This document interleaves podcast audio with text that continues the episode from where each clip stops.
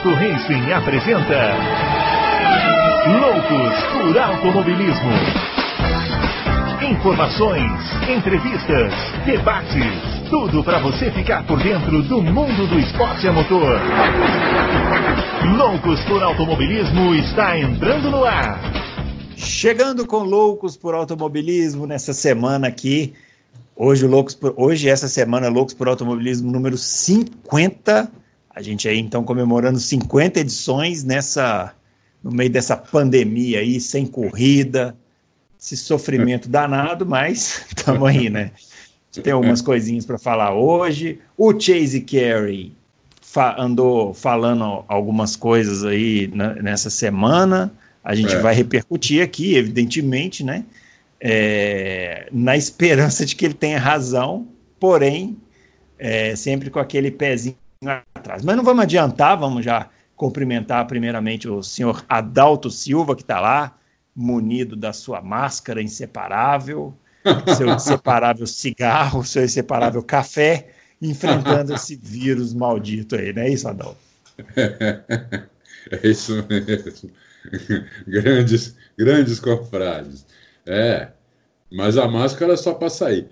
Pô, pedi para fazer umas máscaras Aí eu pus, pus na cara, quase arrancou fora a minha orelha, de tão pequena a máscara. O meu problema, o meu problema é o nariz. O nariz não tá legal, então eu vou ficar igual o Prost no final da, da, da quarentena, com o nariz torto, sabe? Aí trocou o elástico, aí é. a máscara ficou boa. Só que daí eu começava a falar, ela descia também. É, então, não pode falar muito. Não pode falar. Ficar meio calado, assim. Ai, ai. É isso aí, vamos, vamos, vamos, vamos ver se começamos esse campeonato em julho, pelo jeito. Vamos ver. Fábio Campos, falando nisso aí, o Chase Carey. Você está, você ficou, depois da declaração do Chase Carey de começar o campeonato em julho, você ficou otimista ou houve apenas aquele levantar de sobrancelhas que a gente já sabe muito bem como é que é? Fábio Campos. Eu levantei a sobrancelha otimista. É... Ah, olá para vocês. Ficamos agora, agora, agora ficamos surpresos. Ficamos. ficamos. Não, eu acho que a, não, não, não, a gente vai discutir em detalhes, né? Eu acho, é, claro. resumidamente, que tudo caminha para a Fórmula 1 começar em julho, no Grande Prêmio da Áustria, que as coisas estão se ajeitando. Daí para frente é outra história. Hum, muito bem, mas olha, já é uma boa notícia, viu? Eu já, no, nível aqui, se tiver uma corrida em 2020, eu já estou feliz comemorando. Bom, se você quiser conversar com a gente lá no Twitter, né? Com, comigo é o arroba BrunoAleixo80, o arroba CampusFB e o arroba Adalto Racing. A gente bate uma bola lá no Twitter também. E é isso. Bom, vamos lá, pessoal. Vamos começar falando então dessa notícia aí, que eu acho que foi a notícia que mais é, gerou é, expectativa e, inclusive, perguntas aqui na nossa página, que foi esse calendário, né, que o, o Chase Carey, eu não sei se eu posso falar a palavra, anunciou, é, mas ele especulou. A intenção, talvez, né? Intenção. A intenção, né? A intenção de começar seria na Áustria, né? No, a primeira corrida no dia fim de semana do dia 3 de julho. E a segunda corrida seria também na Áustria, depois seguindo para Silverstone para fazer também duas corridas. E aí, Adalto, já que o Fábio já falou rapidamente, depois ele vai voltar, você que não teve oportunidade ainda, o que, que você achou aí dessa desse plano da Fórmula 1? Seriam, ele, ele, deu, ele deu a entender, deu a entender não, ele disse que seriam entre 15 e 18 corridas, né? É. Olha, eu, eu, eu, eu acho viável, assim, é, a Áustria é completamente viável, uma vez que o governo já, já, já liberou, a pista também, é, já se acertaram lá na questão de transmissão, de dinheiro para promotor, a pista inclusive é da Red Bull, então a Red Bull já vai abrir mão, é, não vão cobrar nada da Red Bull também. Então lá eu acho bem possível ser feita a corrida, acho que lá acontece. É, Silverstone, eu não sei, né? Depende um pouco do governo, apesar que, é, como eles estão forçando a barra também para fazer sem público, é, eu acho que o governo acaba liberando para fazer sem público. E depois o resto, o resto que é, a gente não sabe ainda, né? Mas o resto é, é, é para frente, né? É lá para setembro, agosto, setembro. É, a gente não sabe se vai vir uma segunda onda do vírus, como é que as, os países vão fazer a abertura, tudo. Mas eu imagino que ele já deve ter falado com esses países. Ele não ia. O cara é presidente da Liberty Media, que é uma, é uma empresa gigantesca. O cara é o CEO, o cara não vai soltar um troço assim da cabeça dele, entendeu? Eu ele não chama ele... Bernie Eccleston também. É, exatamente. É. Eu imagino que ele já tenha falado com os promotores, tudo, é, que os promotores tenham dado algum toque já em governos, eles já devem ter alguma coisa encaminhada. É, e assim, se tudo correr como eles acham que vai correr, acontece. Se a coisa virar, aí ninguém, aí não dá para cravar, né? Mas eu duvido que ele ach... acordou um dia, entendeu? E falou: não, deixa eu bolar um troço aqui, que nem eu fiz na minha coluna. Eu fiz baseado no, na situação do, do, do, dos países naquele momento, entendeu? É, eu duvido que ele tenha feito isso, né? Porque eu não, eu não, tenho acesso a governos, a nada disso. Ele tem, entendeu? A promotores e a governos. Então eu acho que deve ter alguma. Deve ter consistência nisso aí que ele, que ele, que ele publicou. Fábio Campos, 3 de julho, seriam aí mais ou menos dois meses e alguns dias para a gente ter uma corrida de Fórmula 1. Dada a situação no momento, é, dois meses sem corrida de Fórmula 1, né, somando já com o que a gente teve, é uma eternidade, mas dada a situação do momento, é como se fosse amanhã, né? A gente já está contando assim que vai passar rapidinho. Mas e aí, o que, que a gente pode pensar sobre essa programação da Fórmula 1? É, eu acho que não dá para chamar nem de calendário, né? Apesar de vir escrito em cima do mapa colorido é, que a Fórmula 1 fez para identificar regiões que ela vai passar em cada ponto do ano. É, vem escrito calendário, ou não pode ser chamado de calendário, né? Tem que, aquilo ali tem que ser chamado de carta de intenções, que inclusive é o mais certo a fazer. Nesse momento não dá para você sair falando data, país, local. É, a Fórmula 1 acaba fazendo. o que, que ela faz? O que, que é importante a gente colocar, não é, Bruno?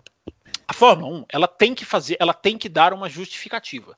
Porque ela, ela tem dívidas, ela tem credores, ela tem acionistas e ela tem, claro, consequentemente, ou em consequência disso, ações na, bolsa, que vão despencando à medida que ela vai, vai dando passos erráticos, por exemplo, no Grande Prêmio da Austrália. Então ela precisa justificar. O, o, isso para mim é nada mais do que uma sinalização de intenção, que acaba tendo um efeito nos mercados e nas bolsas, digamos assim, é, é, é concreto. Então, quando ele coloca uma, quando eles fazem um calendário, chamam de calendário, fazem uma carta de intenções, fazem uma, uma coisa mais concreta para a primeira etapa, porque vai ser muito importante a primeira etapa acontecer. É, nós falamos isso aqui na semana passada, né? É, o esporte que voltar primeiro, tomara que eles não estejam competindo para isso irresponsavelmente, mas o esporte que voltar primeiro abre uma outra perspectiva para o resto do mundo. Na medida que o mundo tiver uma transmissão esportiva ao vivo na televisão, todas as anteninhas dos campeonatos vão ficar ligadas, cada um, claro, com a sua realidade, cada um enfrentando os seus desafios, que na Fórmula 1 são os maiores. Maiores do que de futebol, maiores do que da NBA, maiores do que do, da, da Indy, é, que é um campeonato interno, é, a NASCAR. A grande dificuldade da Fórmula 1 é, é, a, é, a, sua grande vantagem em tempos normais, né? É que é um esporte gigantesco que mobiliza uma estrutura enorme e vai voando de um país para outro. Então eu acho que a Áustria é viável, repito o que falei é, daqui a dois meses, se essa curva continuar. Acho que a curva dá um, dá um, um, um sinal de otimismo. É, eu acho que eles podem ir para a Áustria. Na, se acontecer a Áustria, vai ser um, um, bom sinal. Agora, o resto todo que eles colocam ali, a Ásia de verdinho, a América de vermelhinho, o Oriente Médio, aí não tem como a Fórmula 1. Ela não depende dela. Não tem, depende muito dos governos, depende muito das restrições, depende muito da, da parte de medicina, depende muito da parte da aviação. Que na medida que a Fórmula 1 tiver que entrar num avião, é, já é outro jogo a ser jogado. Então, Bruno, é uma carta de intenções. É, é o que dá para fazer agora. E, e é feito justamente para se mostrar: olha, nós estamos aqui nos mexendo. Se eles ficarem parados, não falarem nada, as ações vão só despencando. Então, eles têm que mostrar uma, um, esboço e foi o que eles fizeram, que é o mais responsável. Se eles tivessem feito um calendário com datas e locais, é, eu acho que seria absolutamente responsável. Eu acho que 19 corridas é impossível. Eu acho que isso também é colocado como um otimismo para a televisão. A televisão não pode passar de 15. Se, se cair de 15, a televisão vai exigir dinheiro de volta. Então eles vão continuar dizendo que eles vão tentar 15 a 19. É, eu, Na verdade, foi 15 a 18, né? Que ele 15 falou. a 18, é, é, é, exato. Tinha sido 19. E a outra questão é de público. O Chase Carey fala: ah, eu espero ter público em alguma prova esse ano. É, Aí eu, eu acho, acho absolutamente fantasioso. Eu acho que isso eu acho fantasioso. Se, for, se a gente errar, ótimo, erramos felizes. Eu não, eu né? Se acontecer, eu não vejo nenhum São Paulo, que seria uma corrida que cairia o que? Novembro, outubro, novembro, né? Mais ou menos na data certa. É, não dá como a gente vai. Quando as pessoas vão voltar, vão ser liberadas, eu acho isso muito. Para conviver em público, assim, em aglomerações, né? Eu acho que isso aí só quando tiver vacina. Olha, o... ah, nós vai. colocamos. Azerbaijão e Rússia já falaram que a corrida deles vai ser com público. Né? Uhum. Então, é, no Vietnã, vamos ver aqui, eu não olhei hoje, mas no Vietnã acho que continua sem caso. Eles falaram que a corrida deles vai ser com público ou eles falaram que a corrida sem público é inviável? Não, eles falaram que querem. Coisas diferentes. Não, não. Eles falaram que querem fazer com público. Não, sim, querer, querer eu vão acho que fazer com público. Eles vão fazer com público. Ah, está confi... Então essas provas estão confirmadas. Estão confirmadas com o público, então. Porque, é, então, peraí. É, então, estamos tendo um breaking news aqui no. no, no, no, no, no... não, não é breaking news. É notícia isso daí. Não, essas, essas é notícia provas, que, notícia que eu, notícia que eu peguei de fora, de, de, de mídia de fora. O Azerbaijão e a Rússia avisaram a, a, a FIA e a, e a, hum. e a Liberty que no, a partir de agosto eles podem, eles estão aptos a fazerem corrida com público. E bom. É isso. Se, se eles estão loucos, se eles não estão, não sei. Eu estou dizendo aqui o que eles falaram. Entendeu? É, Vietnã, não tem, julgar, Vietnã não tem uma morte até agora. É outra que provavelmente vai fazer com o público. Vietnã não chegou lá o vírus. Teve 270 casos, 225 recuperados, tem 45 casos ativos. Não tem nenhuma morte. Até agora, até, até este momento que nós estamos gravando. Eu estou vendo nesse momento.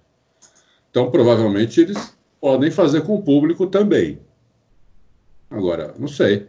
É, se, se, até lá, né? Quando chegar a vez deles, se a coisa tiver piorado, o, desses 45 casos ativos virarem 4.500, aí provavelmente não farão. Né? Ou esses 45 casos podem não existir mais nenhum. Hoje eles têm 45 casos ativos. Pode não existir mais nenhum, eles fazem corrida com o público. Público local, sei lá. É, eu, eu, eu, o martelo tem que ser batido muito antes da corrida, né? porque as, as estruturas de público normalmente são construídas no Vietnã, certamente serão, são provisórias. É, isso, isso demanda um trabalho de, no mínimo, normalmente demanda um trabalho de seis meses, principalmente esses circuitos de rua. Eu acredito que, devido à urgência da situação, consigam espremer um pouco mais isso, empurrar um pouco mais isso. Mas essa, esse martelo vai ter que ser batido muito cedo, por isso que eu acho que esse, esse, essa expectativa é otimista. Pode ser, pode ser. Eu sou otimista, então as minhas expectativas são sempre otimistas. Muito bom, eu também quero ser, também gostaria de ser. Mas eu acho sim que pelo menos aí essa primeira corrida na Áustria a gente vai ter. Depois tem uma, a gente vai chegar na parte das perguntas. Aliás, eu vou, eu vou até trazer essa pergunta agora, uma pergunta interessante que a pessoa colocou aqui. É, na verdade, é uma hipótese.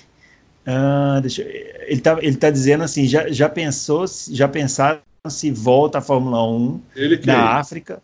Pois é, eu tô, Calma, eu tô procurando aqui. é... você, quer que a gente, você quer que a gente fale um pouquinho para te, te dar um tempo aí? Vai, vai, fica falando aí você. Começa... Você sempre gosta de falar, não sei por que vocês estão me deixando sozinho agora. Vai, fala aí.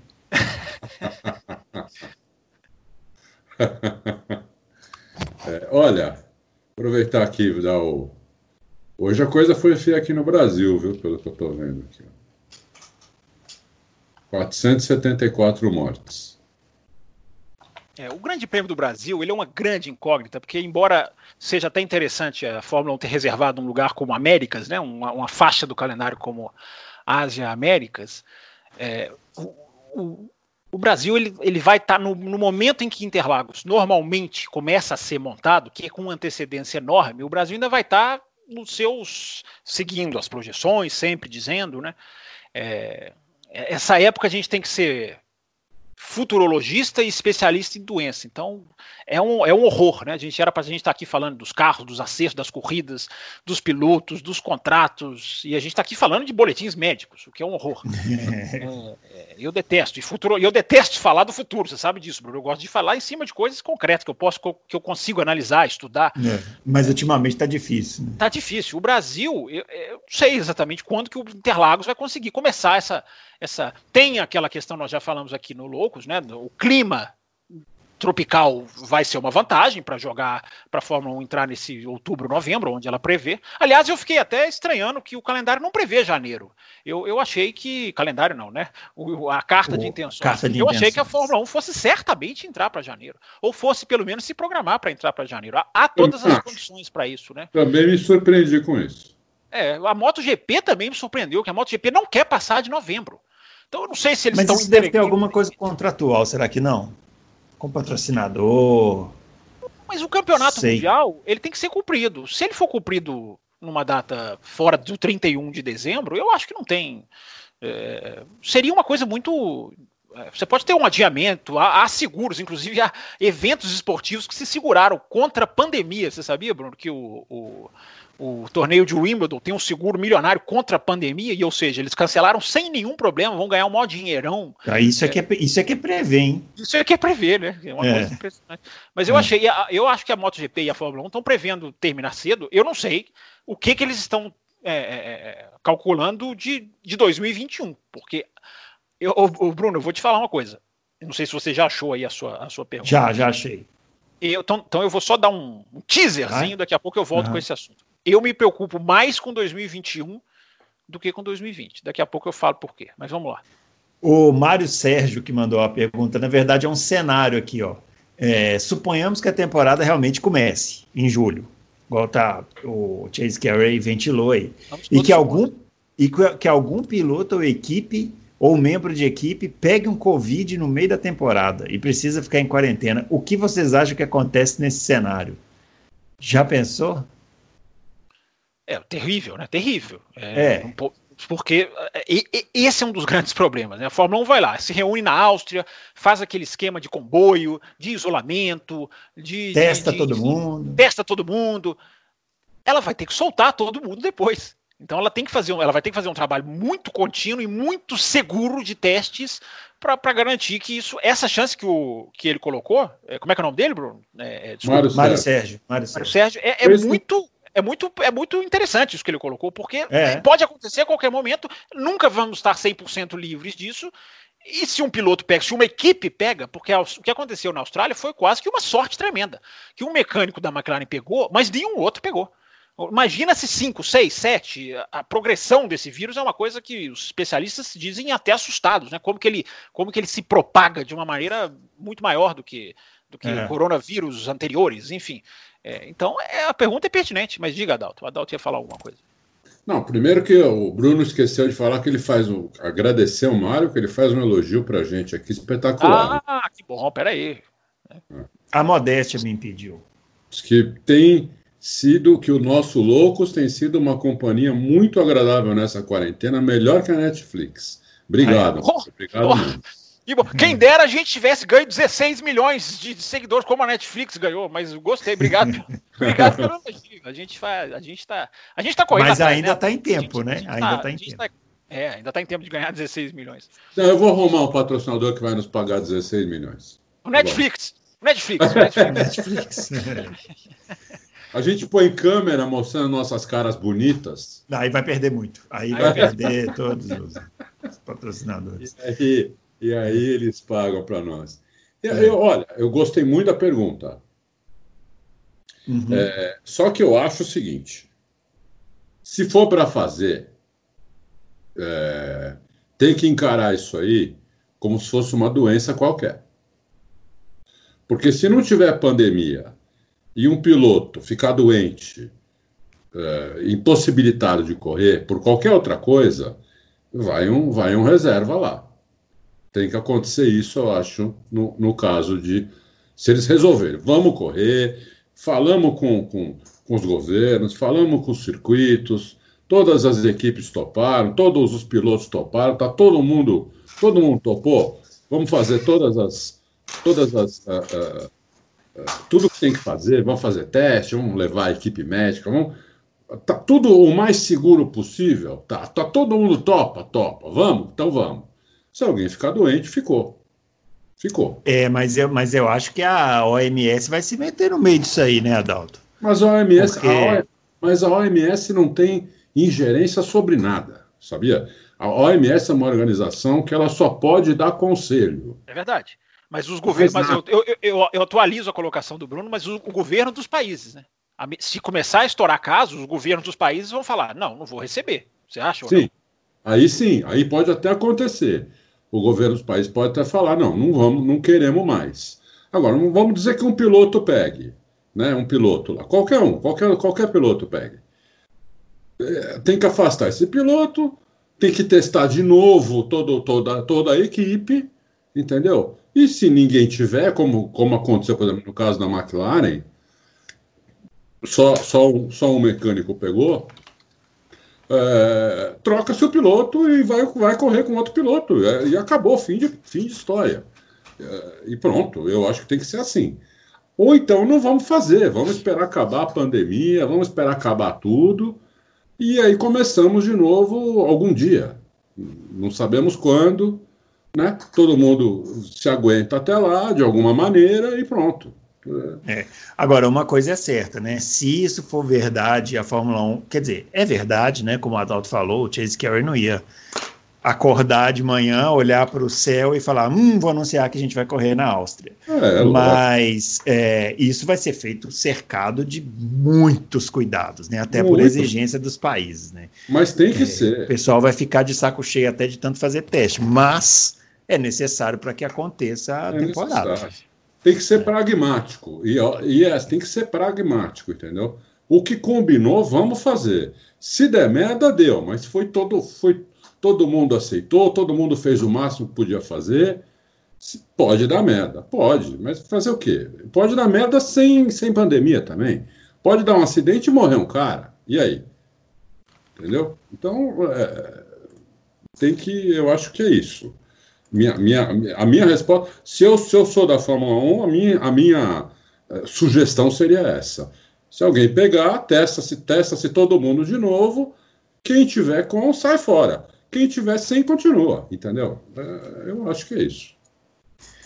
Bom, eu, é... eu, acho que isso aí tem um ah. grande perigo nisso aí, porque à medida que pilotos começam a sair, equipes começam a cair, aí você começa a ter um campeonato é, é, você tem um impacto negativo muito forte. Né? Se você tiver um campeonato que tem oito equipes, aí na outra corrida sete, aí na outra volta uma sai outra. Não, mas não é. sai equipe, não. O que eu falei não, não, foi isso. Tem que ir. Não, eu, é uma possibilidade que eu estou colocando. Eu, eu ah, tá. essa, essa, possibilidade. Ah. Por exemplo, pega uma equipe é detectada com cinco casos. Essa equipe tem que parar, não tem como ela, ela, ela, ela ir adiante. Né? É, por isso que eu digo que o negócio da Austrália foi muita sorte, foi bom, ótimo né, é, é, que só um pegou e não transmitiu para ninguém, porque os mecânicos, né, nós três aqui sabemos muito bem disso. Não existe divisória em, em paddock, os caras viajam juntos, conversam juntos, estão sempre andando juntos. É, aliás, a Fórmula 1 vai até tentar fazer um isolamento de equipes mesmo, assim, equipes não, não interagirem com outra equipe. Eu, eu, eu, imagino um paddock com, com, com aquelas cerquinhas mesmo, assim, com aquelas faixas mesmo, assim, entre o motorhome e, o, e a entrada mesmo do box, para ninguém ninguém andar para lá e para cá. Os boxes, ao invés deles serem, digamos assim, é, transversais, eles vão ter só um sentido. É, é uhum. o que eu uhum. imagino. Porque se uma equipe pega, é, é, o prejuízo de um campeonato capenga, eu acho que é, é, é muito perigoso. Se você anunciar um calendário, por isso que eu repito, né, não dava para anunciar mesmo. É, e aí você começar a cortar a etapa, aí você vai começar a ter patrocinador que vai sair, não, eu não vou investir numa coisa que não, não, não vai conseguir dar certo. É, aliás, os patrocínios são já valem um programa inteiro se a gente quiser fazer, porque é um, é um, é um, perigo enorme que a Fórmula 1 tem também, que é, essa conta ainda não chegou, a conta dos patrocinadores, essa pode chegar também a qualquer momento. É, e aí se começa a ter pouca equipe, as televisões podem exigir compensações, podem não querer cumprir os contratos. É, é, o certo é fazer tudo muito calculadinho. Se tiverem que fazer só as oito, as oito provas mínimas, com, com, é melhor do que arriscar 15 e, e, e tropeçar e, e, ir perdendo prova durante o, o decorrer da coisa. Agora que você falou isso, me caiu a ficha. Será que eles não, fiz, não, não, não colocaram janeiro é, dentro do, já de cara, assim, nessa primeira carta de intenções, justamente por isso, por eles estarem pensando em guardar como uma reserva, tipo pode assim, ser, uma reserva é. técnica. Pode né? ser. Assim, aí ser. Teve que cancelar um, aí joga para frente, aí tem janeiro para você explorar ali, 30 é, dias. É, é verdade. Jogar. Sem público, esse problema é muito diminuído, porque você não tem que lidar é. com venda de ingresso, com, com ingresso, de ingresso, com é. remarcação de hotel. É, é verdade, é, pode ser, pode ser uma, um, pode uma ser. carta na manga, né? É, uma carta na manga, né?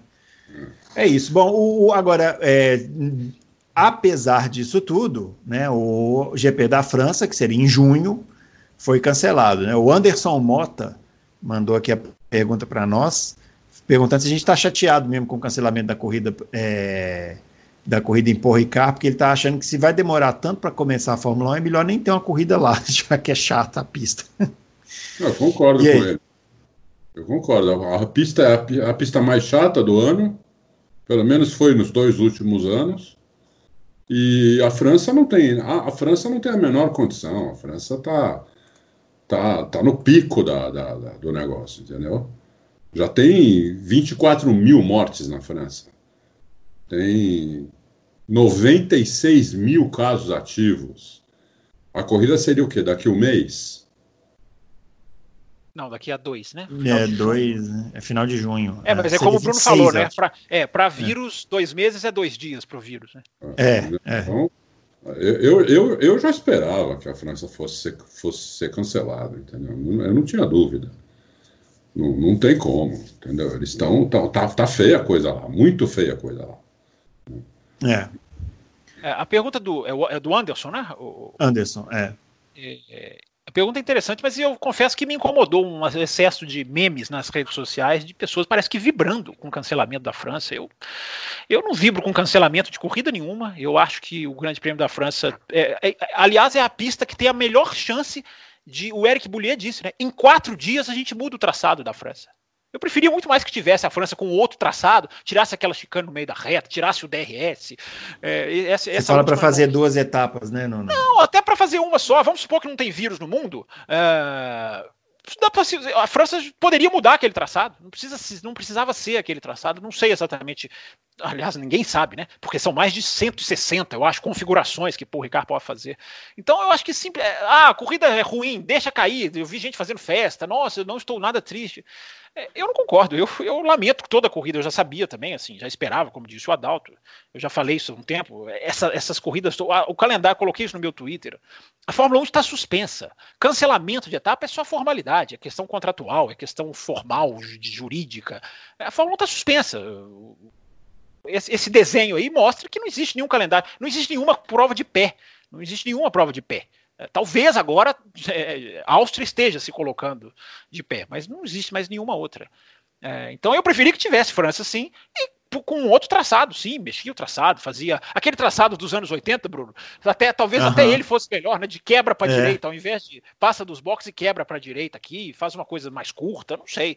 Ou, usa aquela reta toda, a Mistral toda, que é uma reta muito legal, enfim. Ou muda a curva final. Dá para fazer essas coisas em Porrical. O próprio Eric Boulier, eu estou citando aqui porque ele é o diretor da pista, disse que em quatro dias se, se, se muda o traçado. Nenhuma pista no mundo tem essa facilidade de mudar o traçado em quatro dias. É isso aí. Agora, o Adalto, é, hum. para a gente passar a Fórmula 1 aqui, o Sebastian Vettel, hein? É, todo mundo comentando do contrato, renova, não renova. E aí? eu, eu, se fosse ele, eu aceitava esse contrato da Ferrari. Uh, vou dizer por quê. Porque ele não tem vaga nem na Mercedes, nem na Red Bull. Qualquer outra equipe que ele for, ele vai andar no meio do pelotão. Na Ferrari, ele tem chance de andar na frente. Ele não precisa de dinheiro. Também, oh, oh, tudo bem, ofereceram 12 milhões, ele ganhava 40. É... Mas é, é, a melhor, é a melhor opção que ele tem, entendeu? Primeiro que ninguém vai oferecer mais que 12 para ele, das outras equipes. Né? É, é, e esses super salários também, eu, isso é uma é coisa que, que é isso, é isso, essa é pandemia, a gente estava comentando isso aqui em casa há pouco tempo, a gente estava falando dos jogadores de futebol e tal. Gente, isso aí acabou. Vai acabar, não tem condição. Dizer, pode voltar um dia lá na frente. Pode voltar um dia, mas assim, precisa realmente sim. rever. Por enquanto vai acabar. Por enquanto vai acabar. Quem se deu muito bem, Bruno, foram Leclerc, Verstappen, Pérez e Ocon que já tem Acabaram contratos. De renovar, né? É, já tem contratos estáveis e Verstappen e Leclerc para muitos anos. O resto eu concordo com você, mas eu não sei se o Adalto terminou a resposta. Não, é, é não, é, é, basicamente isso. Se eu fosse ele, eu toparia. É a chance dele se redimir lá, ganhar do, do, do, do Leclerc. É, ele tem que ganhar do Leclerc, né? Senão acaba a carreira. É, a Ferrari só fez contrato de um ano também, né? Só ofereceu um ano para ele ele tinha que usar esse um ano para tentar se redimir dos últimos três, né? Uh, a gente fez um levantamento aqui, o, o, o, Vettel, nos últimos três anos, ele cometeu 17 erros em corridas onde ele ou perdeu vitória, ou perdeu pole, ou perdeu pódio. Erros próprios, só dele, sem contar erro da Ferrari. Né? Você não pode ter um piloto que em três anos comete 17 erros grossos desse tamanho, entendeu? É, então, é, ele tem que parar de errar, ele tem que aprender a andar no limite do carro, né? E, e ganhar do, do, do, Leclerc lá na Ferrari, porque se ele for para outra equipe, ele vai andar no, no segundo pelotão, entendeu? É, não sei se ele está disposto a isso. Eu, eu, se eu fosse ele, não estaria. Eu preferia ficar na Ferrari com, com toda essa, vai, entre aspas, humilhação que foi esse contrato que ofereceram para ele. É isso aí. Fábio. Eu acho que ah, tem uma equação nessa, nessa questão que é 2022, né? Que vem né, novos carros. Pode haver uma chance dele numa Renault, por exemplo, ter uma chance maior. Enfim, eu acho que não, não é exatamente assim. Sentenciar. A saída da Ferrari pode não ser sentenciar a saída do pelotão da frente. Pode ir no próximo campeonato. Mas quando as regras mudarem é outro jogo, né? E eu fico pensando também se ele não bater na porta da Red Bull, se não há uma. Tudo bem, vão falar que tem um Verstappen, que ele não vai querer, mas é... tirando essas coisas de lado, se, se fosse para ele olhar para uma cadeira e tentar uma cadeira competitiva de forma mais afoita, eu não sei se a Red Bull não olharia e falava assim: hum, Alex Albon ou Vettel hum. é capaz de é capaz deles balançarem, não sei. Olha, o Christian Horner há um mês atrás falou que o tempo do Vettel na Red Bull já passou, já foi, já passou. Eles olham para eles olham para frente, não olham para trás. Bom, não sei o que, o... que, ele, não sei se isso não muda, né? Daqui um ano pode ser que mude, mas há um mês atrás ele falou isso. Bom, o, ó, entrevista o Mauro... que eu vi falando para Sky. É. O, o Adalto e Fábio, o Mauro quer saber, se dependesse da gente, quem seria o substituto de Vettel para correr ao lado do Leclerc na Ferrari, se o contrato não for renovado? Ah, para mim, eu, Ricardo, também, Ricardo. Para mim, Ricardo. Primeira opção, Ricardo. Acho que ele casa demais com a Ferrari. Né? E aí, Fábio? Vai, vai nessa ou não? É, eu gritei aqui, Ricardo, já. Eu... Ah, tá. Beleza. Está já, inclusive, já, já, já é, seria, seria excelente, né? Uma equipe com dois pilotos fortes. Tomara. É, eu estou vendo muito jornalista com acesso à Ferrari dizendo que a Ferrari não quer um piloto rápido, digamos, desafiador ao Leclerc. Eu lamento hum. muito se isso acontecer. É, tomara que peguem o Ricardo para ser para manter a chama que vai se apagando cada vez mais na Fórmula 1 de dois pilotos competitivos dentro de uma mesma equipe, que para mim é ótimo, é, é, pode ser produtivo, claro que é um risco, mas o automobilismo é risco, né? E capacidade de controlar esse risco deveria fazer parte do, dos contratos dos chefes, como eu já falei aqui várias vezes. Então tomara que vá o Ricardo e porque o Ricardo não aceitaria ser, ser um Barrichello, um Massa, não, Bottas. Ele não, ele não aceitaria a não ser que ele não consiga ser mais rápido, né? Mas o Ricardo, não, eu acho que tem é cacife aí. É, pra... Sim, sim, é. sim. E é perder na pista, né? É perder Você vê, pista, não, não, não, teve problema na Red Bull com o Verstappen, que tem uma personalidade é muito mais muito forte. Verdade. Isso é muito verdade. Né? Bateram, né, Adalto? E, é. me, e, mesmo assim, a casa não caiu por causa disso. Né? Caiu a casa deles. É. Eles souberam. Eles souberam respeitar. É, não, eles, eles souberam respeitar é, quando o acordo é legítimo, né? Igual aquela de um sai na frente para pegar o vácuo, aí quando o outro não respeitou, é. eles iam lá discutir e tal. Não teve assim um. Não virou uma guerra, né? É, eu, só, só, eu, só, eu só lamento muito uma entrevista que o Ricardo deu para a Fórmula 1, para a página oficial da Fórmula 1, dizendo que o acidente no Azerbaijão foi preponderante para a saída dele e que ele, na verdade, isso ele já tinha até deixado claro no Netflix, né? Mas é que ele, no dia que bateu, ele pensou bem feito para a equipe. É, isso eu não gostei, eu achei isso, eu achei, não achei essa postura legal, porque ele pensou, ele diz ele que brigou com a equipe para ter a vantagem, que o Leclerc que o Verstappen foi para o box, voltou na frente dele, ele se enfureceu por causa disso, e quando bateu, ele ligou o, o dane-se, né, para falar de uma hum. maneira mais suave. É, então ele, ele, tinha ali naquele dia uma, uma, uma, vontade muito grande de ter sido privilegiado pela equipe. Isso, isso confesso que eu discordo. Mas aquele dia, aquela prova, eu sempre digo. Estamos em épocas de rever provas, né, Bruno? Estamos revendo Sim. Aliás, eu revi Brands Hatch 86 semana passada, daqui a pouquinho a gente pode até tocar um pouco mais nesse assunto. Reveja ah, o pergunta aqui sobre as revisões. É, ouvinte, as... reveja, se você puder, reveja Azerbaijão 2018 e antes do acidente, reveja as 39 primeiras voltas, o espetáculo que os dois deram. É, é, aquilo foi maravilhoso. Os caras foram trocando, entrando, dando X, roda com roda. Foi. É uma pena que eles bateram, é uma pena, porque a imagem que fica é da batida, sendo que não foi necessariamente a única coisa, muito pelo contrário, daquela, daquela disputa naquele dia. Você tem toda a razão nisso aí. As primeiras, a, a disputa dos dois estava espetacular. Espetacular. Com, com, respeito, inclusive. Sim, sim. É, é. É, é assim que tem que ser. Por isso que estou falando. O Ricardo é um cara que sabe fazer isso. Tudo, uhum. Eu fiquei muito surpreso com o que você me falou agora de ele ter dado. Ligado... É, eu vou tentar achar essa entrevista. Ele deu essa entrevista, foi no final de 2000, no comecinho de 2019. Eu vou, eu vou ver se eu consigo achar essa entrevista. Inclusive, Sim. ela tem vídeo, tem ele falando, não é transcrição escrita, não. É, é, é, é ele fala umas coisas muito sinceras desse dia, dessa batida. Vai ver que nesse dia ele tinha batido a cabeça, não tinha tomado remédio, sei lá. Porque ele não parece, cara. Não parece. Ele está fazendo isso, né? Não sei se vocês é. estão vendo as redes sociais dele. Ele está fazendo, ele tá batendo a cabeça. Ele faz uns vídeos malucos pulando do quinto andar, é, rolando no chão da sala. É, ele tá, ele tá, não, sim, exagerando, mas ele faz Você assim, imagina ele entra piloto, né, que é, que é viciado em é, adrenalina, né? Isso, é, eu já pensei, esses caras devem estar num sofrimento. Mas ele fez um vídeo lá que ele entra de moto na sala, pula na piscina de tênis, ele tá louco, ele tá completamente maluco. ô, ô, Adalto, agora a notícia triste, né, que a gente teve na semana passada foi a morte do Ricardo de Vila, né? Foi. Que é, pra, eu até fiquei surpreso, porque na notícia que você colocou lá no Auto Race tinha alguns comentários de gente falando assim: ah, não conhecia e tal. É, Pode-se dizer que é um dos grandes nomes do Brasil no, na história do automobilismo, né?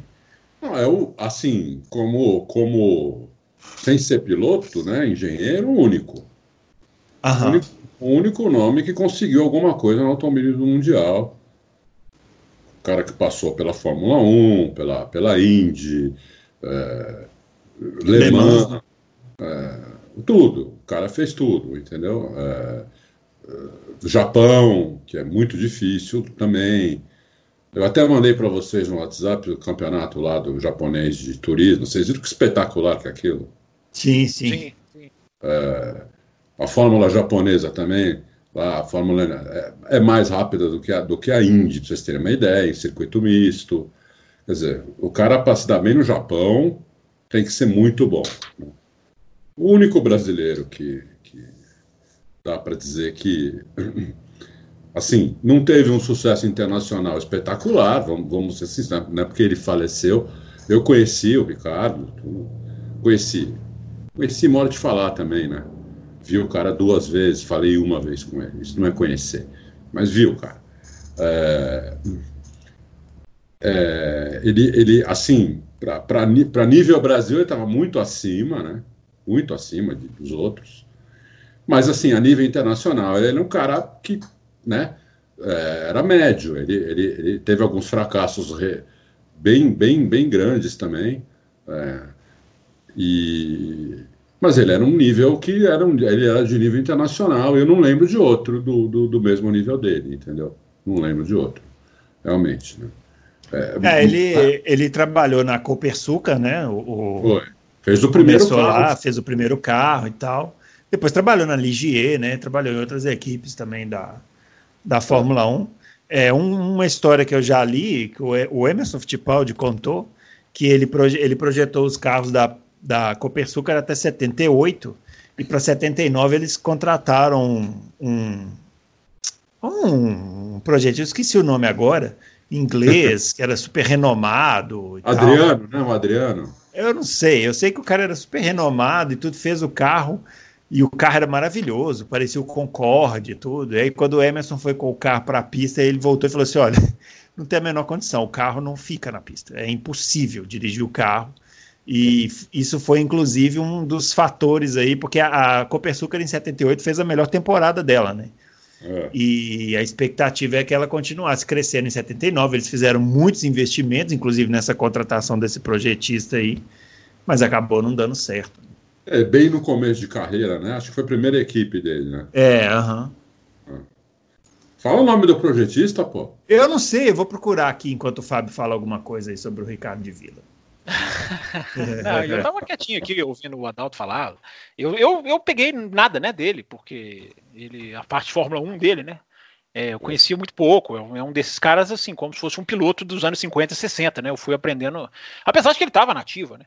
Mas a parte de Fórmula 1 que eu estou me referindo, eu, eu, eu, não peguei, é bem antes do meu tempo. Mas ele simboliza, né? Sempre simbolizou é, essa, essa história que tem que ser muito, muito ressaltada, muito, muito valorizada, nunca esquecida que é a história do Brasil fazer uma equipe de Fórmula 1, o Brasil conseguir fazer uma coisa que, que, que, hoje em dia é impensável, uma equipe. É porque a equipe se chama Fittipaldi, né? A equipe sendo dos Fittipaldi, é claro que o nome deles vai ser 90 e tantos por cento associado a, essa, a esse, essa, esse empreendedorismo, né? Mas não são, não são só eles. E o Ricardo era um pilar disso aí. Né? Ele era um nome que fazia parte da história do automobilismo brasileiro. Vai fazer, vai continuar fazendo, né? isso não vai deixar de fazer. E, e a Copersucar é uma coisa, sim, eu sou fascinado. Quanto mais eu vou lendo sobre a Copersucar, porque, né, poxa, uma, uma, uma, tentativa, né? E conseguiu até um momento maravilhoso. Você falou de 78 ter sido a melhor temporada, é a temporada do pódio, né? A temporada do segundo lugar do Emerson. Sim, no, em, em Jacarepaguá. É, então assim, é uma história muito bonita, curta, infelizmente, mas é, é, é, uma marca que o Brasil tem. O Brasil tem três pilotos campeões do mundo e tem uma equipe que não chegou nem perto disso, mas uma equipe, né, poxa, que, que, que, que teve a sua importância, foi uma coisa. Eu queria ter vivido essa, essa aventura, ter visto e, claro, todos queríamos que ela tivesse durado mais. Olha, mas foi é muito uma... triste, viu, Fábio? Foi muito triste, porque o nosso complexo de virar. Foi a primeira vez que eu vi o nosso complexo de virar É, ela era massacrada, né? Ela era piada, é. né? Pro, pro, é. Era massacrada pela imprensa, inclusive. Sim, sim, sim, sim. Eu vi uma coluna, eu vi uma coluna do Marcos Zamponi, saudoso Marcos Zamponi, um dia, e ele descascava o Jô Soares, porque disse que o Jô Soares acabava com essa, com essa, com a equipe, todas as suas aparições, é. enfim, eu não sei se ele já tinha um programa de televisão nessa época, eu acho que não, mas que ele era o, já era, claro, né? Já era é, uma figura pública e que eu me lembro dele atacando muito, simbolizando nele o, o, o número de piadas que a, que a, que a Copersuca sofreu. Mas isso aí é, deixa assim, isso aí é dos, é dos, é dos idiotas, né? Daqueles que não são. Embora eu não considere o Jô Soares um idiota, ele fazia parte dessa turma. É... Nessa época. Nós, nós do automobilismo sabemos que isso aí foi foi uma coisa que jamais pode ser esquecida e uma coisa que talvez nunca mais vai se repetir. Tomara o Brasil um dia tenha condição de fazer alguma coisa parecida com isso. É, é muito legal. Eu, eu, eu, gosto muito de ler sobre a história da Copersucar e estou puxando tudo isso porque estava lá sempre o nome do Ricardo de Vila para a gente ressaltar a importância que ele teve nessa aventura da Fórmula 1. É isso aí. O engenheiro, o Adalto, é o Ralph Bellamy que ele, ele tinha participado do projeto da Lotus, que tinha sido campeão em 78, aí os Fittipaldi contrataram ele, mas não mas, deu certo. Pois é, eles tiveram contato, se não me engano, com o Harvey Postlethwaite, se eu não estou enganado. O Adrian, o Adrian Newey trabalhou na, na, na, na, é, eu lembro, não sei se o Emerson e o Sim contando que ele chegava de pranchetinha, quietinho, com a cabecinha baixa, assim, Adrian Newey, né, que hoje virou um, uhum. hoje virou, né, um é, um, talvez o maior, um dos maiores aí é, da história. Pode, maiores, ser maior, pode, ser o maior projetista da história, se bobear, não é. sei. Né? Chefe de equipe, eles tiveram chefe de equipe depois que foi chefe de equipe do Senna na Lotus, esqueci o nome dele agora, o... Agora você vai ter que procurar aí também, que eu vim aqui atrás. Não é, não é o, meu Deus, o da espionagem, que trabalhou muito com cena. O Nigel na... Stepney? É, o Stepney trabalhou não, com cena não, na Não é ele, não. não. Famoso, pô. É, então, é, enfim, é, é só para resumir, né? Assim, essa equipe ela teve uma importância na história da Fórmula 1 que é muito grande, porque é, muita é. gente passou por ali, começou ali. O, o, Brasil teve impulso ali, né? Teve o Ingo Hoffman, que, que é o André Ribeiro, é, o Alex Chico Serra, né? É, o Alex A, a, a Copersucar teve ano que fez mais ponto que a McLaren, meu. Sim, sim, 78 mesmo, se não me engano. É, entendeu? Então, o problema é o problema é o povo, o problema é o gado, entendeu? Que é o nosso complexo de vira-lata, que já começou lá, dura até hoje. E é isso. É... Complexo de gado. Eu acho que o complexo de gado está mais afiado ultimamente. Eu desconfio. É, entendeu? É esse o problema. O problema nosso é esse: educação e saúde. Estamos vendo isso acontecer agora. Né? Diante dos nossos olhos. Diante né? dos nossos olhos, entendeu? É, Toda vez que você precisa de, de, gente capacitada, entendeu? Ou precisa de, de equipamento, para qualquer coisa, não tem. Simplesmente não tem, entendeu? Olha, o, olha que, governo nenhum investe nisso, entendeu? É verdade. É, isso, isso é uma coisa que o mundo tá. Tomara que o mundo. Eu não vou nem falar do Brasil, porque no Brasil, no Brasil tem gente que não sabe, não tá nem aí pra gripe, né? Vamos falar assim. Pra, é. é gripezinha, aliás. É, Mas eu, o mundo, eu tenho uma grande esperança que o mundo vai sair de tudo isso entendendo a importância da ciência, de se investir, de, de pesquisar. Tem tantos países, até de primeiro ah. mundo, que relegavam isso a segundo plano. Mas olha que legal, Adalto, você está falando aí, eu estou olhando 78 aqui, a Copersuca ficou à frente da McLaren, da Williams e da Renault. Então, é só isso, só isso. É, tudo bem que todas essas estavam mal, né? A, McLaren fez 15 pontos, a Williams 11, a Renault estava entrando na Fórmula 1 praticamente, fez só 3 pontos, mas a Copersuca estava lá com seus 17 pontos. Dois atrás da Ligier, Adalto. Mas a McLaren já tinha sido campeã do mundo. É verdade, entendeu? verdade. A McLaren sim, a McLaren sim. Com o próprio Emerson, a Renault é uma fábrica francesa, uma das maiores sim. do mundo, cara. Quer dizer, é a gente aqui com uma equipe de garagem, entendeu? Uma equipe de garagista brasileiro sabe, Tupiniquim, o país das bananas, década de 70, tá brincando? Quer dizer, hoje ninguém sabe quem é o Brasil, imagina 40 anos atrás. Falava Brasil, os caras achavam que a capital do Brasil era Buenos Aires. Eu fui morar nos Estados Unidos em 79. E, e, e, e lá achavam que a capital do Brasil era Buenos Aires. Era uma coisa de louco, entendeu? Quer dizer, e a gente tinha uma equipe de Fórmula 1 e, o, e, que a imprensa metia o pau e o povo achincalhava. Lógico, acabou patrocínio, acabou tudo. Você não vai patrocinar um negócio que é achincalhado. É exatamente isso. Todo. Exatamente, exatamente o que eu ia dizer. É isso aí, é. exatamente. A gente não está aqui, nós não estamos aqui defendendo por estarmos ofendidos por, por, por piadas contra a Fórmula 1. É. Fácil, eu acho que a Fórmula 1 merece piadas, críticas e tudo. Agora, é isso exatamente isso aí que você falou, né, Adalto? Assim, a, sua, a sua dificuldade de arrumar patrocínio é muito mais potencializada quando você é sinônimo de, de, de coisa é, que dá errado, que não é, funciona. É, lógico, lógico. Entendeu? É, porque é a crítica que não entende nada, né? Assim, é você, é a crítica resultadista que a gente vê hoje, no, inclusive no jornalismo esportivo, né? Ou, ou então, você então, ganha, ou você é campeão, ou você é zero. É, é. Não tem meio termo. Ou você é preto, ou é branco, é campeão, é zero, ou é, ou é de direito, ou é comunista. Não tem, não, per, perdeu-se todos os, os, todas as, as intensidades das coisas, os valores, tudo virou preto e branco. E já é. era assim, já era já assim. Era assim. Só foi já potencializado, é. só está sendo potencializado desde a da época do Lula até hoje, tá, só foi potencializado isso, entendeu? A gente, em vez de evoluir, a gente evolui. É uma tristeza que, puta, me deixa doido isso. Né? Muito bem, vamos, vamos para frente aqui antes que o Adalto quebre o computador aí. É.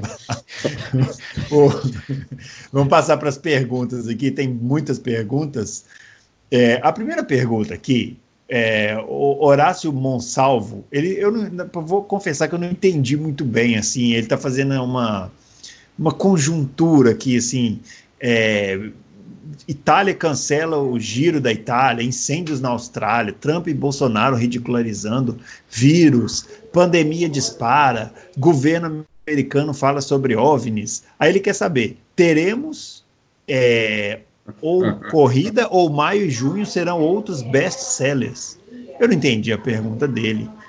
É, se quiser mandar depois um esclarecimento na próxima, na próxima edição do Loucos a gente pode é, pode debater isso aqui com um pouco mais de propriedade. Não é isso, Adalto? É, ele está dizendo que o mundo enlouqueceu, né? Ah, isso eu a gente já está percebendo. É. Isso deu para perceber. isso, né? Que o mundo enlouqueceu. É, eu concordo com ele. A verdade, na verdade, o mundo já estava louco. A gente só está vendo agora, né? Está é. tá indo à tona, né? E, e ele, pô, o que que nós vamos, o que que vai acontecer com a Fórmula 1? Eu, Horácio, eu acho que vai, vamos ter corrida assim uh, em julho na Áustria e depois eu acho que vai ter a corrida de Silverstone também. Mas é, depois disso, como o Fábio falou no começo, vai depender de muita coisa aí, entendeu? Vai depender de muita coisa. Acho que vamos ter sim. Eu acho que eles, inclusive, conseguem fazer oito corridas, no mínimo. É, eu tenho quase certeza que conseguem. Muito bem. Poderia o... apostar. Por exemplo, se, se tivesse essa aposta lá no nosso patrocinador, vai ter corrida? Eu apostava lá uma grana que ia ter corrida. Muito bem. O Ricardo Homero de Marco, ele está perguntando sobre o Verstappen. Está é, falando que a gente já comentou que o holandês tem a tendência de destroçar os companheiros de equipe. E ele está perguntando se essa atitude de tomar a equipe para si, de todas as formas, podem levar a seu próximo Alonso, que literalmente nenhuma equipe quer. É, apesar de ainda ser um pilotaço, porque arrumou muita confusão por onde passou. Eu não sei não se é verdade isso aqui. Eu acho que todo mundo quer o Alonso informa. Acho que o Alonso tem lugar aí nas equipes, todo, todo mundo quer. Acho que só a Red Bull que já falou que não quer nenhuma vez. E ah, aí, eu acho que não. Eu acho que não. Eu acho que tem um fundo de verdade aqui no que o Ricardo fala. O Alonso ele guiaria para a Mercedes de graça se a Mercedes o chamasse. O Alonso, a Renault, as informações que ele teria se oferecido naquela época lá, né, finalzinho de 2017, quando ele ainda estava naquela aventura de fez Indianápolis, estava terminando a sua história com a McLaren.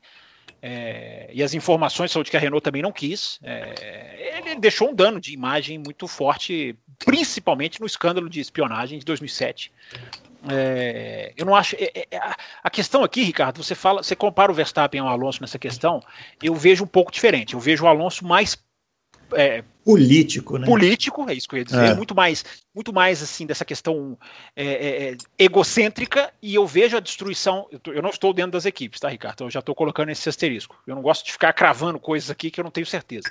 Mas eu enxergo o Verstappen como um cara que destrói na velocidade. É simplesmente dificílimo você pegar ele no ritmo de, de do cronômetro.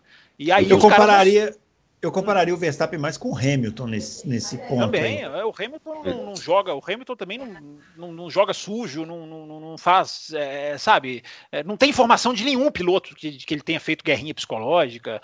Aliás, acabou de sair uma entrevista do, do James Allen, né, falando que o Hamilton tem um, impressiona como o Hamilton é um esportista impecável é, fazendo elogios. Eu, eu, eu, concordo, eu só a manchinha para mim é, é, é, Rússia 2018, que eu acho que o Hamilton poderia muito bem não ter recebido aquela vitória daquela maneira, mas é de fato tem, é de, ele é de fato diferente dos outros, ele de fato não fica jogando é, porque ele não precisa jogar, né? O, o, o, Rosberg jogou porque precisava jogar. Se o Rosberg não jogasse o jogo do, do bastidor, ia ficar muito mais complicado para ele. Cada um joga com as armas que tem. Verstappen e Hamilton tem a arma mais legal, é o braço, a arma mais pura para se derrotar alguém, que é braço. É isso aí. É, eu concordo, eu concordo. Eu, eu, acho que o problema do Alonso não é dentro do carro, é fora do carro. Né? Dentro do carro, o Alonso é um dos melhores pilotos que eu já vi. Fora do carro, ele é terrível, entendeu? É, mas, tá, mas é curioso, Adalto, porque o Alonso ele saiu muito. É, é, é a, a, a, a, despedida, tô, claro que eu estou pegando só a, última, a última corrida, né? Ele foi super aplaudido pela McLaren e a Ferrari fez também uma, uma louvação a ele. Eu fico na dúvida exatamente como que, como que é o Alonso é né? esse. Né? É, Essa é, assim, claro, que, claro é que ele puxa, é, claro que ele puxa as coisas para ele. Claro que o que ele fez com o Ron Dennis é uma cafajestagem das maiores. Né? Claro que ele sabia de Singapura 2008. É, é, é, ele, ele, mereceu muito do descaso que ele, que ele, que, que ele acaba tendo, embora concordo com o Adalto, é um braço incrível, impressionante também. Mas, é, mas com os mecânicos, por exemplo, a coisa foi diferente. Eu estou só colocando isso como um, um, um asterisco para o ouvinte ficar pensando. A gente gosta de deixar o ouvinte do Loucos pensativo, digamos assim. Não, eu soube outra, eu soube outra do Alonso essa semana, que aí não sacanagem que ele tenha feito. Break outra, news? Outra break news? Ou... É, outra break news, assim, impressionante. Opa. Então vamos lá, peraí. É a da é, Brown ou não? Isso, a da Brown. O Alonso recusou a Brown. É, é, Coitado do Alonso, como ele é ruim de tomar decisão fora da pista, né, meu? Não, peraí, explica aí. 2008, acabou o campeonato. Aí formou, saíram lá as equipes e tal, formou-se a Brown. A Brown quis o Alonso, o Alonso não quis? É isso? Isso. Não, foi, ah. Mas foi um pouco mais cedo. Não foi, Adalto? Foi um pouco mais cedo quando a, a Honda ainda era a, a titular da coisa, né? Eu, eu alivio um pouco para o Alonso nessa questão do timing, porque toda aquela virada da Honda para Brown foi uma coisa in, incrivelmente veloz. Foi uma coisa assim de compra equipe, põe o carro na pista, finaliza, liga para o Rubinho, pode vir Rubinho. Foi uma coisa super, super rápida. Né? É, mas eu acho que o Alonso já sabia que a. Que a porque a, o, o Ross Brown já sabia bem antes, né? Que a, Sim, que a Honda, que ia, a sair. Honda ia sair fora. Só não. Eles combinaram de não avisar isso para o mundo. É verdade. Mas, mas vamos, dar um desconto, vamos dar um desconto pro Alonso, Adão. É, não, essa, essa é da Brown eu vou dar o desconto. É, a Brown é uma coisa. Aquilo ali foi uma coisa absurda. Não, você já viu o Barrichello falando sobre isso? Já viu o, o Alonso teria sido eu, eu, campeão ali, andando de ré. Teria, teria. Seria, seria. Se bem o, que contra o Button seria duro, hein? Não, não, é, sei se não, mas, eu, mas eu acho assim. que o Alonso levava, mas o Barrichello falando sobre a Brown é engraçado, porque ele fala assim que nem, ele, nem eles entendiam assim, o que aconteceu. É, é verdade, eles é não conseguiam explicar o que aconteceu, é que o carro estava pronto, não, o carro conta. da Honda era ah, aquele. Aí eles é. iam colocar o motor da Honda. Aí colocaram o motor da Mercedes e colocaram o pneu o slick. Na hora que eles colocaram o carro no túnel de vento, eles falaram assim: Meu Deus do céu, o que, que é isso? De onde saiu tanta velocidade? Eles não conseguem explicar muito bem consegue, o que aconteceu. Consegue, antes do motor, isso foi antes do motor. Isso foi o carro, o carro pronto, sem motor. É, pois é. É, é, porque no túnel de vento ele vem bem antes, né? Ele vem é. muito antes. É, pois é. O Ross Brown falou, vai ser o melhor carro da história da Honda. Eu não entendo por que, que eles saíram. Vai ser o melhor carro da história da Honda. Eu, eu lembro, o Auto já existia, deu essa notícia tudo, eu olhando, né? Será que o Ross Brown, né? Eu respeito demais ele, já respeitava na época. Mas, pô, será que ele não está exagerando um pouco? Pô, e não tava, né? Não, aquele carro era uma coisa. foi muito, foi muito fora da curva. E o Barrichello conta, só para finalizar o assunto, eu, eu, acho legal o Barrichello contando do primeiro teste em Barcelona. Uhum. Que, ele, que ele, na hora que ele desceu do carro, ele falou: gente, deixa quieto esse carro, nem volta para a pista para não dar para não dar ideia para os outros. O Barrichello falando: gente, não, tá, tá, não vamos, não, não, precisa nem andar de novo. Ele fala, ele conta mesmo, ele fala assim: não precisa nem andar mais, porque tá pronto para a Austrália. Tá pronto. Impressionante. Bom, o José Roberto Pereira. Por que a Fórmula 1 não aproveita a pandemia e simplifica bem o regulamento para que possamos ver carros com diferentes conceitos, claro, mantendo a sua essência? É, o que a gente já comentou aqui, né? O que a gente gostaria né, que acontecesse. Né? O, deixa eu começar essa. José Roberto, bem-vindo ao time. Tá? De, de, de, que quer, de que acha que o vírus é fundamental para jogar no lixo a Fórmula 1 antiga é, insustentável, cara é, focada mais em desenvolvimento do que esporte. É, o vírus vai forçar muitas dessas coisas que você está falando, mas é impressionante a gente ver como ainda se olha para o próprio umbigo. Né? Na semana passada, a Ferrari, dando uma, uma suposta ameaça de sair, saiu essa notícia até no Auto Racing, depois eles, eles desmentiram, mas enfim, vocês vão sair por causa do teto, mas mesmo que tenha sido uma má interpretação, é, a Ferrari está jogando contra o teto orçamentário, está jogando para o teto não, não, não abaixar mais. É, aí você vê também o Christian Horner numa desfaçatez tremenda, né? Joga para o mundo aquilo que nós discutimos aqui, vender o carro para as outras, iria baratear, deixaria a coisa nivelada, sem falar uma palavra de um pequeno detalhe que é vender carro de anos anteriores. Ou seja, vamos acabar com esse teto orçamentário e vamos manter a nossa hegemonia. Então, José Roberto, o triste é você ver que mesmo sob o vírus ainda tem gente querendo levar vantagem sem pensar, gente, vamos salvar isso aqui, vamos deixar isso aqui saudável, vamos deixar isso aqui lucrativo, vamos deixar isso aqui competitivo, entendeu? Vamos, ganhar, vamos tentar ganhar com os nossos engenheiros, com os nossos pilotos, ao invés de querer. É, isso é que tem que acabar. Esse regulamento que privilegia uns e esmaga outros. E eles estão lutando, ainda que por videoconferência, para que isso não acabe. A notícia da semana passada, principal, é a FIA trazendo para ela o poder de decisão. porque a FIA pode ter todos os defeitos do mundo, mas ela tá vendo o que está acontecendo. Ela sabe, se ela deixar na mão desses caras, esses caras vão afundar a Fórmula 1. Então a FIA ela tem que fazer o que ela fez. Eu vou tomar as decisões. Eu preciso de maioria simples, o que para mim já é um, ainda é uma coisa é, questionável, mas enfim, ela tirou a obrigatoriedade da maioria absoluta, total, unanimidade, porque ela sabe que tem gente que vai jogar contra, que não vai querer ceder. E, e a FIA e a Liberty, pelo menos a Liberty, estão comprometidos a fazer a coisa igual, a fazer a coisa. A Fórmula 1 tem que surgir de outra maneira, igual, é, com mais chances. Eles estão. Mas eu é. sempre falei isso para vocês. E quem está peitando lá é o Zac Brown da, da, da, McLaren, que hoje é uma equipe média, média, né?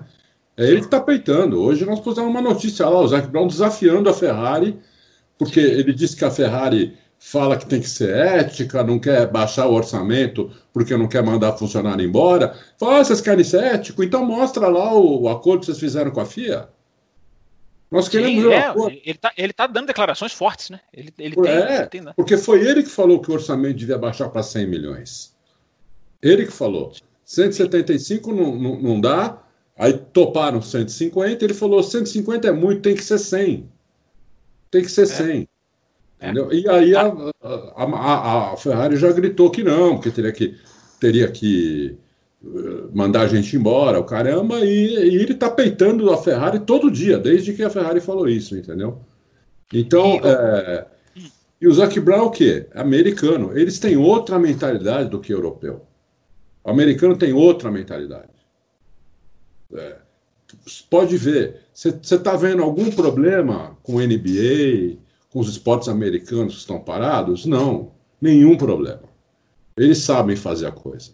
Hoje, eu até ia mandar para vocês, o Lakers da, da, NBA, Los Angeles Lakers, time da, da NBA, devolveu para o governo 25 milhões de dólares que tinha recebido como, como para ajudar lá, como governo, o governo americano distribuiu, distribuiu 3 trilhões de dólares né, para as empresas. Como o, o, o, o, Lakers tem 300 funcionários, eles tiveram direito a 25 milhões de dólares. Eles devolveram, porque a NBA tem um fundo lá para isso, para problemas é, que eles não, não, não alheios à vontade deles. E eles têm um fundo. Eles simplesmente devolveram para o governo o dinheiro. Nós, obrigado, nós não precisamos. Nós temos um, a NBA tem um fundo, tem um fundo aqui, nós vamos usar o, o fundo que, que, é, que é nosso, já é deles, né? Porque a NBA, a dona da NBA é o dono, é, são todos os times da NBA, né? Que é, que é a dona, que, fa, que, que é o conselho da NBA, são todos os times, todos os presidentes dos times, os donos dos times. Entendeu? Então o americano sabe fazer as coisas, entendeu? É, só que a, a, a, mentalidade do, do europeu é muito diferente. Está dando esse choque aí. Né? E eu, eu, gostei também que hoje o Ralf Schumacher falou a Ferrari que saia da Fórmula 1. Pô. Vocês viram isso?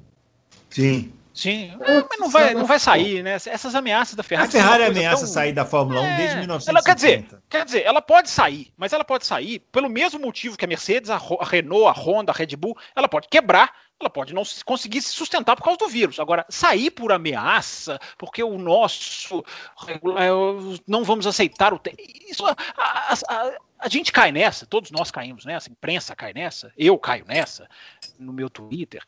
É, mas a Ferrari não sai da Fórmula 1 por um instalar de dedos. Teria que passar por um conselho, teria que um monte de gente discutir, é, diretorias. A Ferrari não. A Ferrari é a Ferrari por causa da Fórmula 1. É, sem a, sem a Fórmula 1, ela é um carro legal, bonito, bacana, vermelho e caro. Com a Fórmula 1, ela é muito mais do que isso. Ela é paixão, ela é mística, ela é, ela é uma coisa quase que estratosférica na Itália. Então, é, não vai sair, não vai sair por causa disso. Mas então, é, mas tem que é ter alguém para. É isso que eu tô falando, Fábio. Nunca teve alguém para peitar Toda vez que a Ferrari ameaçou sair da Fórmula 1, fizeram o que eles queriam. Agora eles estão vendo que tem gente para peitar. Tem ali. Os vão peitar, né? Tomara que peitem. Tomara é? que peitem, né? Tem que ter, entendeu? Tem que peitar. A, a, a, a, a FIA já, já acabou com esse negócio de unanimidade. Então, mesmo que a Ferrari e as duas outras clientes dela digam não, não importa. Se o resto falar sim, vai ser feito, entendeu? É, a FIA então, percebeu. FIA percebeu que. Percebeu agora com o vírus, né? Por isso que eu não alivio para esses é. caras, né, Adalto? Percebeu agora com o vírus. Aí percebeu vem o Ross Brown. Não, vem o Ross Brown e fala assim: é, esse limite de orçamento já era realmente muito alto, eu já não gostava dele. Poxa, não gostava dele, por que, que precisou do vírus aparecer para fazer o que é certo? Entendeu? Sim, mas, é, esses mas caras então, aliviam demais. Esses caras mas aliviam pelo menos isso, isso estou falando. Pelo menos tem gente que nem com vírus, entendeu? Sim. Tem gente que é tão cabeça dura que nem com vírus. Sim, a própria Ferrari e o Christian Horner, nem com vírus, eles querem igualdade. É impressionante. É, entendeu? Então, vai fazer o quê? É... Tem que peitar, eu acho que tem que peitar, entendeu? Vai sair, então sai. Não enche o meu saco, isso, sai, pô. Isso, isso, exatamente, concordo. E não vai sair. Não vai, não sair. vai sair, entendeu? Não vai sair. Vai lá, vai, vai baixar o rabinho, tá bom. O que, que, que nós precisamos fazer então? Isso, isso, é isso, é isso aí. É. O Sync Header. Estamos concordando demais aqui hoje, tá ruim. É, vamos, vamos, começar a discordar, porque senão o programa vai perder audiência. O Sync Header, ele é, queria saber do Fábio, sobretudo. É, mas é mais ou menos isso que a gente já estava falando, né? Se a paralisação forçada vai unir as equipes para consertar os velhos problemas de desigualdade. É, ou se fará com que o abismo entre elas seja aceito em prol da sobrevivência da Fórmula 1 como ela é. Pois é mais é, ou menos o que a gente já vinha falando. Não, mas tem mais. A gente tem sempre o que acrescentar aqui, Bruno. Claro. É, a gente não para de falar. A gente, a gente fala o Sync Header, é um dos nossos também seguidores fiéis, é, né? É, é, é. só uma coisa, Sync. É, estamos discutindo muito o teto orçamentário aqui, né? O teto orçamentário, ele é lá para frente. Ele é para quando a Fórmula 1 estiver viva, estiver respirando, sem aparelhos.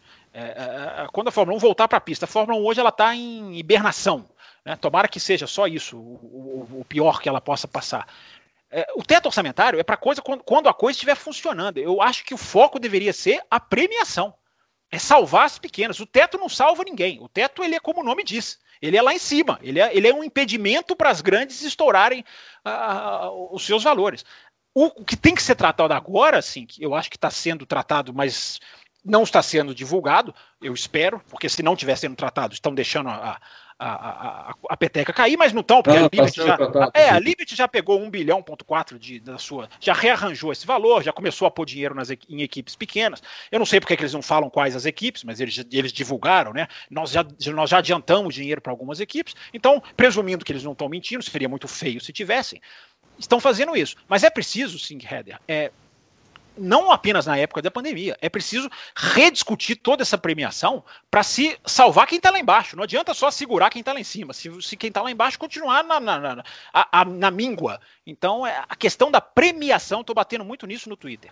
A questão da premiação tem que ser discutida agora, tem que ser tem que ter publicidade, a imprensa tem que estar tá em cima, tem que estar tá, é, é, divulgando, porque é isso, Sing Header, é, é, a distribuição dos lucros que vai mudar o jogo. O teto ajuda, é importantíssimo, mas para essa Fórmula 1 que você está dizendo, essa Fórmula 1 mais sem a desigualdade, é preciso se, se ajudar na sustentação de quem está lá embaixo.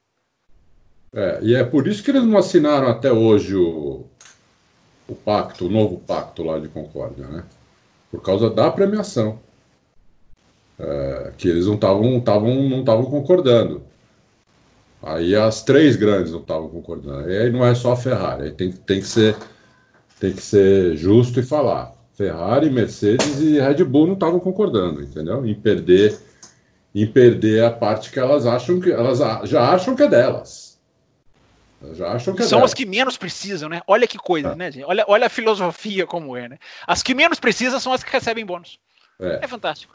É fantástico. Ao contrário da MotoGP. A MotoGP ela financia equipes independentes. Ela ajuda a financiar, ajuda com logística antes do vírus antes do vírus. Ela ajuda com logística, com viagem, ela ajuda a financiar a compra de motos de fábrica principais. É, é, é, é, não é só questão do americano e do europeu, é questão da Fórmula 1 e a sua empáfia em comparação com outro campeonato como a MotoGP, que faz as coisas absolutamente invertidas com relação à, Fórmula 1. Isso tem que mudar, isso tem que acabar. Mas eu acho que eu te interrompi, Adalto. Daqui a pouco vão me xingar com razão. Ah, não, não, não. É isso aí. Eles estão. Eles estão o problema é, é esse aí.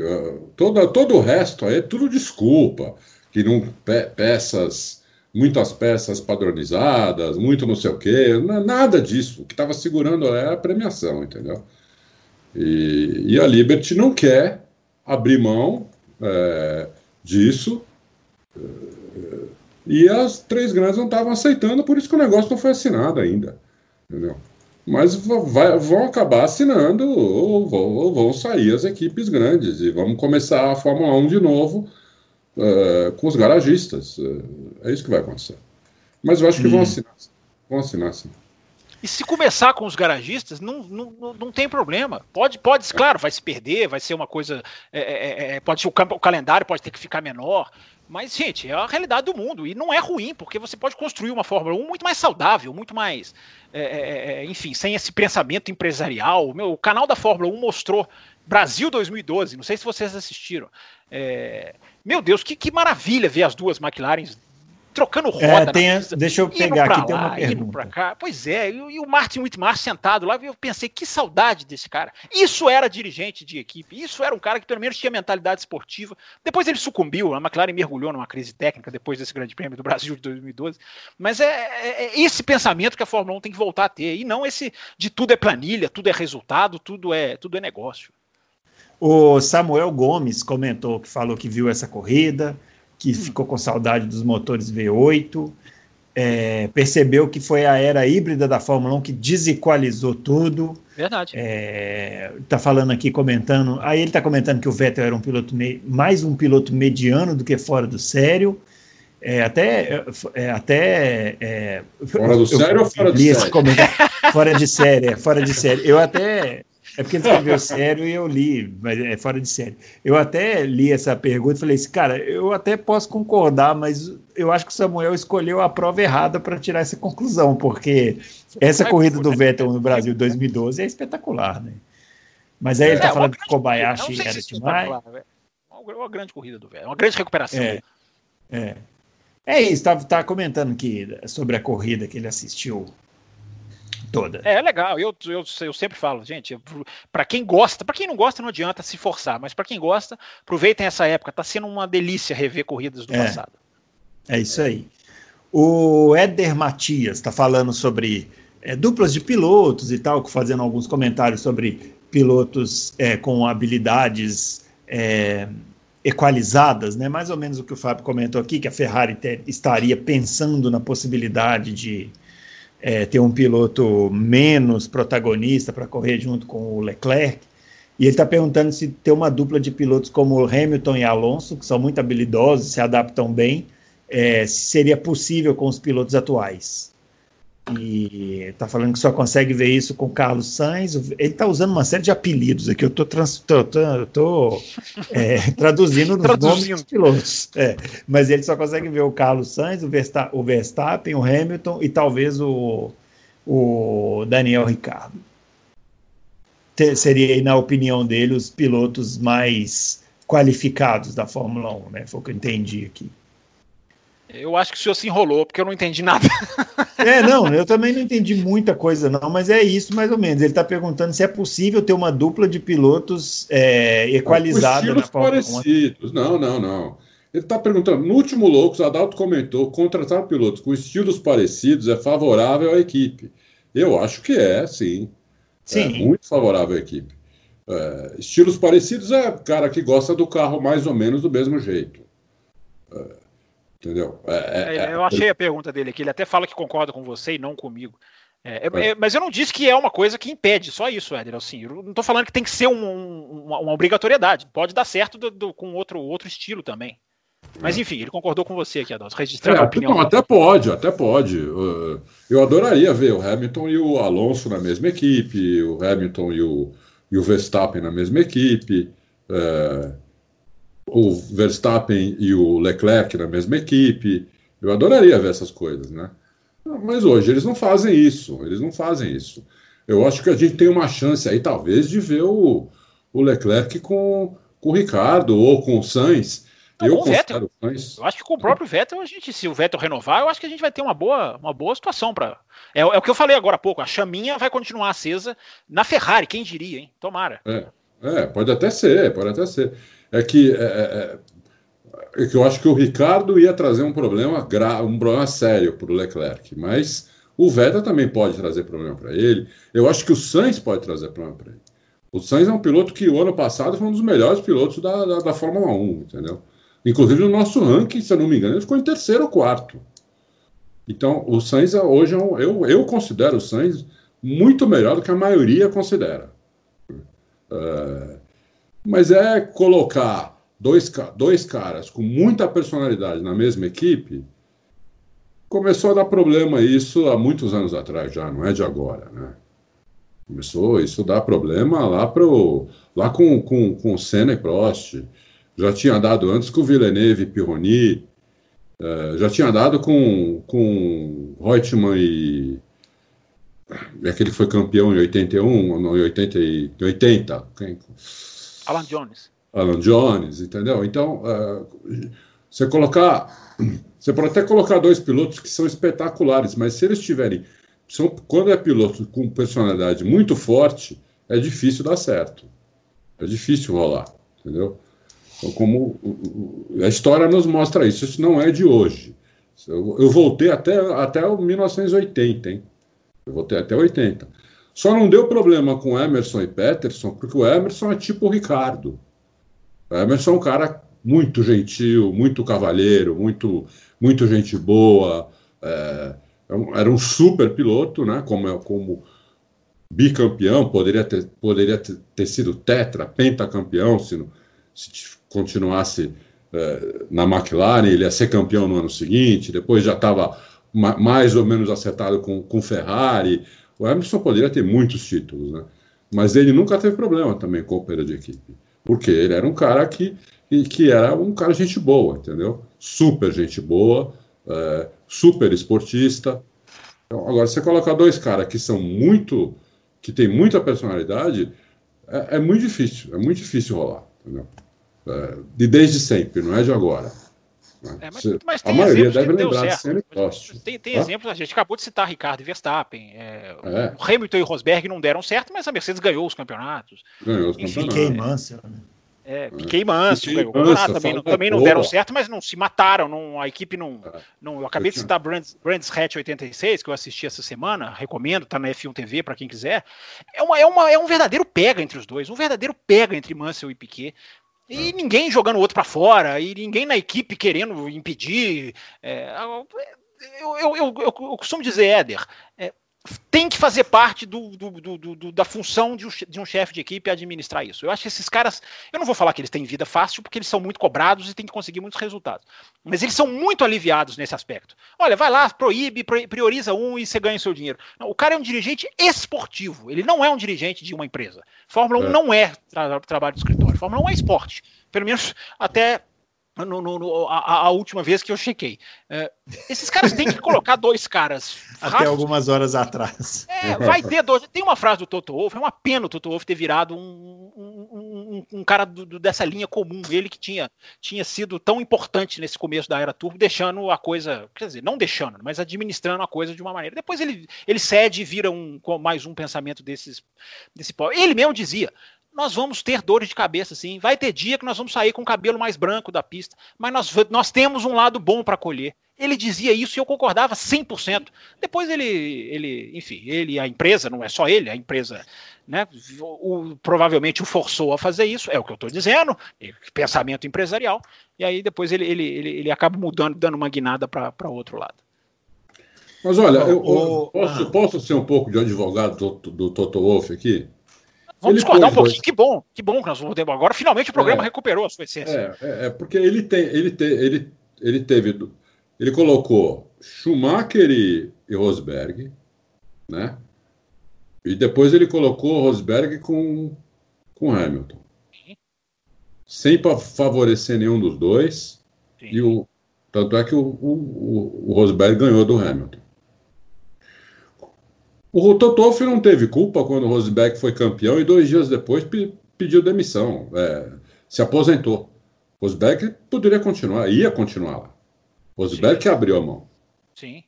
Aí o Toto Wolff contratou um cara que ele achava que tecnicamente poderia, poderia é, crescer como Rosberg e desafiar o Hamilton, que é o ah, Bottas, que era um ótimo piloto. E você, num ambiente como a Mercedes, isso são palavras, inclusive, do, do Ocon. Ele falou: Eu aprendi mais em um ano sem correr na Mercedes do que toda a minha carreira. Do que toda a minha carreira. Porque eu entendi tudo de uma equipe. Não, não, é não é só a pilotagem, eu entendi tudo da equipe. Como funciona, estratégia, por que isso, por que aquilo, por que eu acerto, por que esse faz assim, o outro faz assado. Entendi tudo. Então, um cara que é inteligente, senta lá, é bom piloto, é rápido, senta lá e aprende isso tudo, é um cara que tem condição de desafiar. É que o Hamilton é fora da curva. Esse, na minha. Mas eles pegaram um cara Bottas, que não vai fazer. O Bottas não é ruim, nem médio. O Bottas é muito bom, na minha, na minha opinião, e na opinião da própria Mercedes. O Dude sempre falou isso para mim. Ele é muito bom, ele é bom pra caramba, ele é muito rápido. Só que o outro é um fenômeno. Mas é um cordeiro, né? O outro é um monstro, entendeu? Então é difícil você ganhar do cara. Você, é que nem o, o, Ricardo, que a gente adora ele. O que o Ricardo fez? Ele fugiu do, do, do Verstappen, meu. Vamos ser sinceros. Decisão dele, eu, sim, decisão dele. Eu, eu discordo, mas é decisão dele. Eu sempre falei que meu, na minha equipe o primeiro, o primeiro era o Ricardo e mais um. E continuo falando isso. Mas eu tenho que ser sincero, ele fugiu do Verstappen. Ele fugiu do Verstappen. Sim, mas aí é uma decisão dele, né? Decisão dele. O que eu estou dizendo é que é difícil você colocar um piloto que vá disputar com o Hamilton. Como é difícil colocar um que vá disputar com o Verstappen. Como é mais difícil ainda com o Alonso, porque o Alonso, além de ser um, um monstro dentro do carro, ele é um sacana fora do carro, entendeu?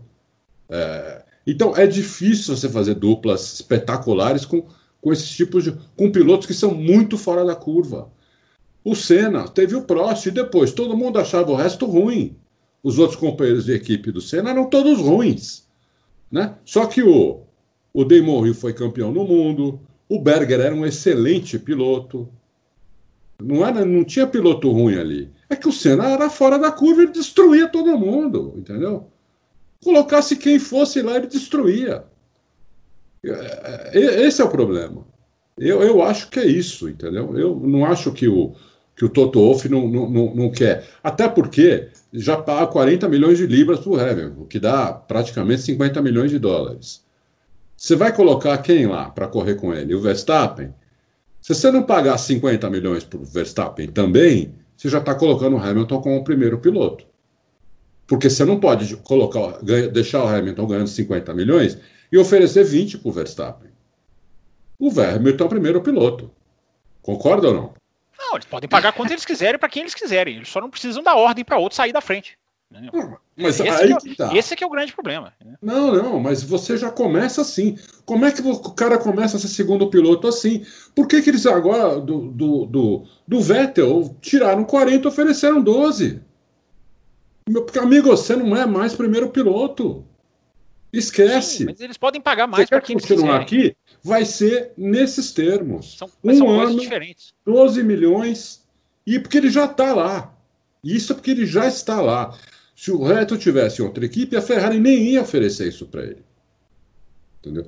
Por que, que eu acho que tem chance do Ricardo? Porque o Ricardo é um cara diferente. É um cara que é fácil de lidar. Entendeu? Então, acho que o Ricardo tem condição de ir para a Ferrari. Eu, eu entendo assim, é muito difícil, a gente critica, e eu também critico, eu sou controlador de equipe tudo, mas a, a Fórmula 1, como todo esporte profissional, é, é esporte negócio. Né? É, chama sport business. Não é, não é só esporte. Esquece. Quem acha que a Fórmula 1 é só esporte, vai, vai jogar dominó, porque não é só esporte. É esporte e é negócio.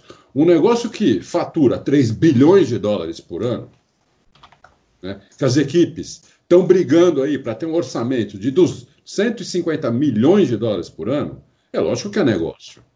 É que você tem que conseguir juntar o negócio com o esporte, o que é bem difícil, não é fácil não. Se fosse fácil, eles já teriam feito, entendeu? Eu acho bem difícil. Bom, eu acho que quando o negócio invade o esporte, é, é inaceitável para a imprensa é, é, entender isso. E só para finalizar da minha parte na questão do Toto Wolff, ele, inclusive, ele admitiu, ele tem uma entrevista que ele dá nos boxes da Austrália, eu me lembro muito bem disso, em que ele fala, de dois, primeira corrida de 2017, que ele fala, não, nós optamos sim por uma contratação que preserve o ambiente interno. É, então é uma, é uma, é uma, é uma escolha, uma filosofia da Mercedes, da qual eu discordo, nada mais. Muito bem. O Daniel Oliveira, ele está perguntando sobre a. Ele está perguntando sobre o Vettel, né? A questão da, da, da proposta da Ferrari, a gente já falou, e também sobre o calendário de 2020, que é esse que foi divulgado aí, a gente já falou no início do programa. O Fernando Lima, ele está perguntando. É, ele está falando que ele achava que o Ricardo seria o nome certo para Ferrari, mas que agora, com o aparecimento do Sainz, se a gente não acha que seria muito risco ter dois pilotos da mesma geração nos carros da Ferrari. É, e ele está perguntando se o Vettel aceitaria tanta humilhação. Né? Não, não, teria que aceitar, né? Na verdade, seria uma opção da equipe se ele não quiser renovar o contrato, né? Não, eu respondi no começo, né? Se eu fosse o Vettel, eu aceitaria essa humilhação aí, porque a única chance que ele tem no próximo ano, que os carros já estão os carros estão tão, tão congelados, né? O campeonato de 2021 vai ser com os carros de 2020. É, eu acho que a única chance de ele ganhar corrida e tentar se redimir é aceitando essa humilhação aí e ficando na Ferrari. Agora, o ideal, eu concordo com ele, o ideal seria o Ricardo, na minha opinião, seria o Ricardo. É. Uh, deixa eu ver. Romeu Silva Las Casas, quais circuitos vocês acham que, tem, que, que serão cancelados de vez, além dos que já foram? Hum, a, a, gente não chegou a falar sobre isso, mas acho que todos podem ser, né, Fábio? É, vai, vai entrar muito a questão dos governos, dos prazos de cada um, né? Mônaco e uh, França estão oficialmente cancelados, a Austrália também não vai voltar, esses já são confirmados. Agora estão to todos em aberto, Romeu. É, é, vai depender muito dos prazos de construção, de preparação dos autódromos, como que cada, um, cada país vai estar. E, enfim, vai, isso, vai, isso vai pesar mais do que aquela questão das taxas, enfim, vai entrar muito mais a questão de quem vai ter condição e quem vai poder receber a Fórmula 1. É. Eu, eu duvido que a Fórmula 1 consiga correr é, na Itália e na Espanha nos até, até outubro, né? E a partir de novembro, é, dezembro, vai, principalmente, não dá mais para correr nessa. É, para falar a verdade, na Itália eu acho que não teria nem clima, né? Para ter é. um, evento assim lá. É, acho que... Monza fica no olho do furacão da Itália. Pois é. é. Não tem condição nenhuma de ter corrida lá esse ano, eu acho. Espanha hum. também não tem. Os outros é na Europa de maneira geral. Não sei como está na Hungria a situação, ninguém fala de Hungria. Não sei como está na Hungria. É, o presidente da Hungria não deixa falar nada, esse é, é o problema. é, é, é uma tática. o Danilo Duarte quer saber se a FIA, Liberty Media podem usar a controvérsia questão das UPs contra a Ferrari é, para tentar barrar um possível veto dos, é, do, dos vermelhos sobre o teto orçamentário quem perguntou? O Danilo Duarte. Eu não estou achando aqui. É, mas. É, deixa, ele, ele deixa quer... eu responder então. Quando, Vai, rapidinho. manda aí. É, não, só porque a gente já está em ritmo acelerado aqui, nós já estouramos o cronômetro. É, Danilo, eu acho, eu acho, acho sempre friso essa palavra, que isso está sendo jogado nos bastidores, sim. E, o efeito dessa questão da FIA com os motores está havendo pressão, tem gente querendo puxar por causa disso, a Ferrari está numa situação mais desconfortável, eu acho que isso está pesando. A gente não está vendo as conversas, então a gente não sabe o quanto isso está, o quanto este bicho está pegando, mas eu acho que isso aí não está guardado na gaveta, não. O que aconteceu é tão grave que está sendo usado para cada um puxar um pouco para o seu lado. É, a, a Ferrari não pode querer tudo, viu? Ela não pode querer impor limite de orçamento, ter, ter um motor fora do regulamento e não ser desvendado, não aceitar isso, não aceitar aquilo. A Ferrari vai ter que abrir mão de algumas coisas. Se ela não abrir mão, eles vão, vão abrir por ela. É isso aí. Eu não tenho nada o... contra a Ferrari. Parece nesse programa está parecendo que eu sou um anti-ferrarista. Não. Que isso? Não, não. de maneira. É que os ferraristas devem estar com raiva de mim. E eu não sou anti-ferrarista. Eu adoro a Ferrari mas é, é, eles estão agora, nesse momento, só estão fazendo merda, entendeu? Então. Ah, os, os, ouvintes do Loucos por Automobilismo, eles sabem que aqui a gente faz é jornalismo, né? O, o Adalto não tem negócio de gostar daqui, dali, não, tem, nessa, não tem essa, não. O Bojack, olha que nome, hein? Bojack. É, ele quer saber se o que, que a gente acha daquela ideia de chuva artificial nos circuitos se existe uma forma de fazer isso dar certo. Isso foi o BRE. Vocês vão, vocês vão dar risada do que eu vou falar agora. Ah. Eu sou a favor disso aqui. Você é a favor, Adão? Eu Mas sou. deixa eu te falar uma coisa: isso seria caríssimo para fazer. Já pensou, no meio da ah, crise? Não, não é bota o caminhão lá. Ou você está pensando em botar um caminhão ser, de bombeiro? Precisa, é, ah, coloca o safety car, coloca o safety car, coisa vai o caminhão. Fórmula Indy, gente. Não, Fórmula 1 é muito sofisticado. Isso aí tinha que ter um sorteio tipo Mega Sena, é absurdo, entendeu? Tipo Mega Sena, assim, depois de 10, 15 voltas de corrida, faz um sorteio lá com, com um monte de bolinha, 10, 50 bolinhas escrito sim, 50 bolinhas escrito não. Faz um sorteio lá, mostra, mostra para quem está vendo na TV o sorteio se der sim, joga água na pista na hora e pronto, entendeu? Se der não, não joga. Eu, eu faria isso. Eu não tenho nenhuma dúvida que eu, no mínimo, testaria isso numas cinco corridas. Sim, faz sentido. É, faz. Você vê com que essa, a falta. Com, com, essa dominação tecnológica dos carros hoje, com essa, com essa questão de que o cara vai lá, inventa um DAS e ganha 100, 180 é. corridas em, em 200, eu, eu prefiro muito mais essa loucura do que ficar vendo a mesmice. Eu... Lógico. Vocês estão vendo, a maioria das corridas que estão sendo reprisadas pela Fórmula 1 é corrida que choveu. Sim. Em, em algum momento choveu. É. Porque as corridas onde chove é que dá aquela, aquela loucura, entendeu? Que a corrida fica muito melhor. Eu, eu mandaria água assim, não tenho nenhuma dúvida. A gente pode voltar nesse assunto mais para frente, Bruno, quando a é. gente tiver mais tempo, porque dá, dá para fazer uns desenhos aí sobre esse assunto. É. Mas nós vamos, antes disso, mandar um link para o Bernie Eccleston. Muito boa ideia para ele poder ouvir o, o programa e ficar orgulhoso não, que a ideia dele vai, vai, vai para frente aqui no Loucos. O Siegfried ele está aproveitando aqui para falar que é, essa, com essa situação toda, que ele acha que tinha que voltar aos motores antigos, sem essa paraflernália inútil que nunca vai ser usada nas ruas, dinheiro jogado no ralo. Ele está bravo, o Siegfried, tá. ele está falando que essa invenção da Mercedes é inútil, essa direção do Vamos simplificar concordo, tudo e voltar com Concordo plenamente. Não, com, letra, com, com, letra com, simplificar, com simplificar tudo, eu não sei se eu concordo, porque é muito amplo. Mas é, é isso aí, o Sigfield. Quando a gente fala aqui que o desenvolvimento não pode ser desenfreado, tem gente que fecha o olho e vem atacar.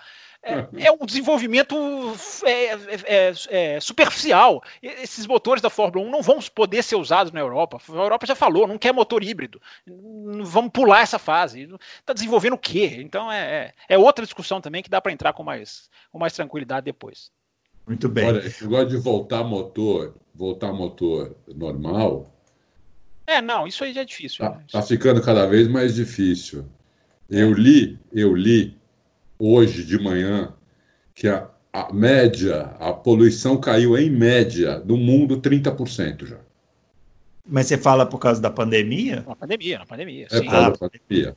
É. Não, é, fábricas estão fechadas, né? Só isso é. já é um grande. É, é. Não, a gente olha para o céu aqui no Brasil. Adalto Silva, o senhor que é um paulistano aí, quando que o senhor já viu estrela no céu de São Paulo? Eu, eu não, ah. desde que eu mudei para cá, nunca vi. Agora, não, e o céu azul que está fazendo de dia é também? Impressionante. É. É. Eu não Ô, Siegfried, a, gente, a gente, a gente, a gente, é, a gente concorda com a sua revolta, mas acho que vamos usá-la para ser mais é, incisivos no, no, nas coisas que vão, que vão acontecer, não nessa volta aí, porque isso não vai acontecer, não. William Soares, olha que boa aqui a pergunta do William Soares, direta, simples, aí ouvintes que gostam de fazer textos grandes para aprender. William Soares, pergunta para vocês, pergunta que já foi feita: qual a chance do Alonso na Ferrari? Adalto Silva. Infelizmente, muito pouca. Infelizmente. Minha, na minha opinião pela, pela cabeça dos dirigentes da Ferrari. Se fosse a minha, se fosse eu o dirigente da Ferrari, a minha primeira opção seria o Ricardo e a segunda o Alonso. Mas beleza. lá, lá, lá, lá pro pro Matias Binotto, o Alonso deve estar em trigésimo lugar. Beleza. Fábio vai nessa ou não? Tô junto, tamo junto. Isso aí. Ah, deixa eu ver aqui, ó, sobre o Alonso também, o André Nascimento. É, falou que sobre a questão do Alonso na Ferrari, imagina o Alonso dividindo o box com o Leclerc. É, falou assim que o Leclerc mudou o discurso e já e malandramente sabe que é melhor ter o Vettel do que, do, que, do que dividir o box com Hamilton, Ricardo e agora Alonso. Numa possível saída do alemão, quais seriam as chances, quais seriam as chances de um possível cenário? Eu não vi isso, não. O, o Leclerc meteu o B dele nisso aí? Falou que queria que o, que o Vettel continuasse. Ah, entendi. Que é um ótimo companheiro de equipe, ele aprende muito com o Vettel. É, sabe aquela declaração que o assessor escreve? Pois é. Sei, é, é. é essa daí. É, muito bem. O Davidson Alba quer saber se a Haas pula fora em 2021 ou 2022 e se tem algum comprador potencial. Ele está especulando aqui Campos Racing, o Campos Racing, o Fábio Campos vamos, pode vamos falar. Analisar. Aqui. Estamos é, analisando é, essas finanças aqui. É, vamos, vamos Como é que estão tá as negociações, Fábio? Então, vamos entrar com um pedido de ajuda ao governo federal. Que, o governo federal do 600 Brasil, reais por mês vai, a gente vai conseguir. Nós vamos conseguir. Olha, para receber esses 600 reais do governo federal, o senhor vai ter que aglomerar numa fila, viu? Porque não é fácil assim, não. Tá? Mas para comprar uma equipe, para agradar o, o Davidson Alba, a gente merece. É. Você tem CPF válido, Fábio? É, eu não sei se eu tenho nem identidade válida mais. Tanto tempo que eu não saio de casa, não voto. Eu não sei nem se eu sou cidadão brasileiro mais. Ô, Davidson, eu acho que a, que a Haas. É, fala, vamos responder pela do Davidson. É. Eu acho que fazem tudo para ela ficar uma equipe, a única equipe americana. Estados Unidos é um, é um mercado gigante, é o maior mercado de todos os patrocinadores das equipes. É onde se vende mais Ferrari no mundo, onde se vende mais Mercedes no mundo, é onde se compra mais Red Bull no mundo. É o maior mercado do mundo para todas, entendeu? Então eu acho que eles fazem de tudo para para que para a RES ficar. É, e a pergunta mais de... Pode concluir, achei que você tinha. Não, arruma um patrocinador, a Liberty ajuda, eu acho que eles fazem de tudo para a RES ficar. É, a, Liberty já está ajudando, né? E, e Davidson, essa é a pergunta mais difícil que você pode fazer para a gente, porque a Fórmula 1 tem 10 equipes. As 10 podem sair. Eu não acho que vão sair as 10, mas hoje a realidade do cenário mundial, qualquer uma das 10 pode, pode deixar a Fórmula 1. Então a, a, a balança, o perigo é esse aí, é ver quantas podem sair ou não. Tomara que não saia nenhuma, mas comprador em potencial agora, nesse momento, nós vamos, então, nós vamos entrar numa depressão econômica. É, é, é, é. é não existe. Muito, muito cuidado se você vê notícias. A maior depressão desse... econômica do, dos últimos, sei lá, 100 anos. Sim, sim, sem dúvida. Bom, o William Macedo Silva está é, falando aqui que depois do, do, período de quarentena e da recessão que se desenha, que vocês estão comentando aí, né? É, ele está falando assim, ó, tendo em vista que a história é cíclica e os humanos, após períodos ruins, são tomados de euforia. E até excentricidades, podemos esperar para, o que podemos esperar para a Fórmula 1 e o automobilismo em geral? Mais patrocinadores, mais equipes, olha, pss, Acho que é o contrário. E ele está falando, lembrando que houve a entrada de mais equipes na Fórmula 1, EC e WRC e mais investimentos pós-crise de 2008. Ô, Fábio Campos, na verdade foi o contrário, não? As equipes saíram né, da, da, da Fórmula 1. Na é, é assim, a Fórmula 1 ficou mais cara, né? Não sei se ele, talvez é. seja isso que ele está querendo dizer com mais investimento, né? Com, longo, com ao longo do tempo Pode ela ficou ser. mais cara. Agora, é. em termos de equipes, ela perdeu. Ela perdeu BMW, ela perdeu Honda, ela perdeu Toyota.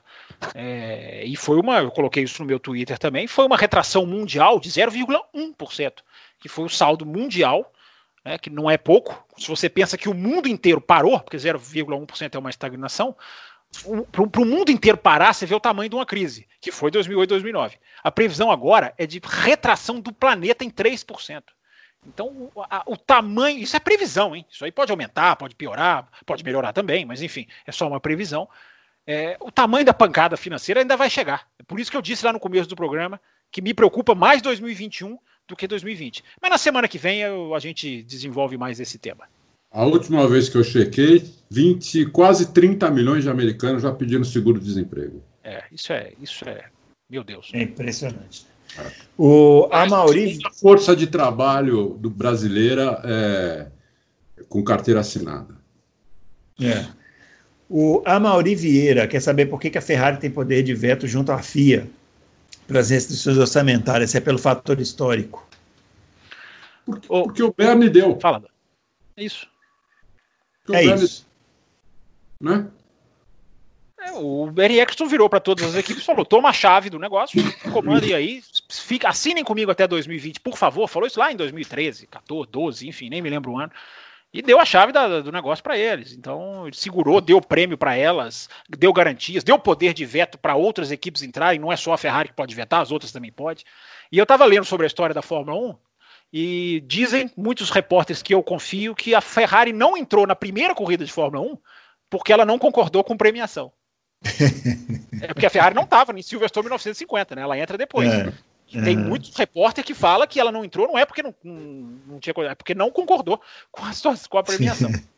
Ou seja, a Ferrari já começou causando. É, é impressionante. Legal fez a, a, a Reuters, que na semana hum. passada republicou uma matéria de 2010 dizendo Ferrari ameaça sair da Fórmula 1 se teto orçamentário for implementado. Fantástico. O, o, bom jornalismo é esse. É o jornalismo é. que vai lá e simplesmente não fala nada. Pegou é. uma reportagem e republicou. Fantástico. Republicou.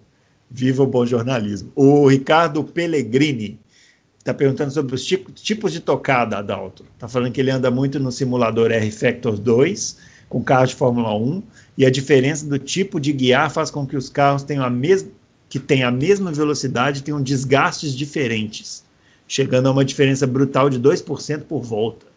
Ou seja, se um piloto em 10 voltas gastou 30%, o outro gastou 50% do pneu. Quer saber se na Fórmula 1 também tem isso, ou o carro do piloto, que, ou é mais o carro do piloto que interfere? Não, a tocada na Fórmula 1 é tudo. Né? Não importa o carro. O, o, piloto tem que entender o carro, o que, que o carro precisa e guiar o carro de acordo com o que o carro precisa. Né? Ele vai tentando, junto com o engenheiro, deixar o carro ao modo dele, mas ele vai conseguir isso até um certo ponto. A partir desse ponto, é ele tem que se adaptar ao carro. É, os últimos, vai, dois, três décimos, eles, é o carro. Ele tem que se adaptar a isso. E ele tem razão total, a diferença é brutal. É 2% por volta, numa volta de um minuto e meio, dá quanto? É, 90 segundos? 4 segundos e meio. Entendeu? é isso que dá. É. Então, é, não, 4 segundos e meio, 90 segundos, não, 90 segundos. Tá, não, eu não vou te ajudar a fazer conta, porque vai ser uma vergonha. Ah, faz aí, Bruno, vai. Não, é, não, não um, um, em 90 segundos, 1% seria 9, 9 décimos, é isso? Você, tá, você sério, é, sério que você está perguntando isso para dois você tá brincando?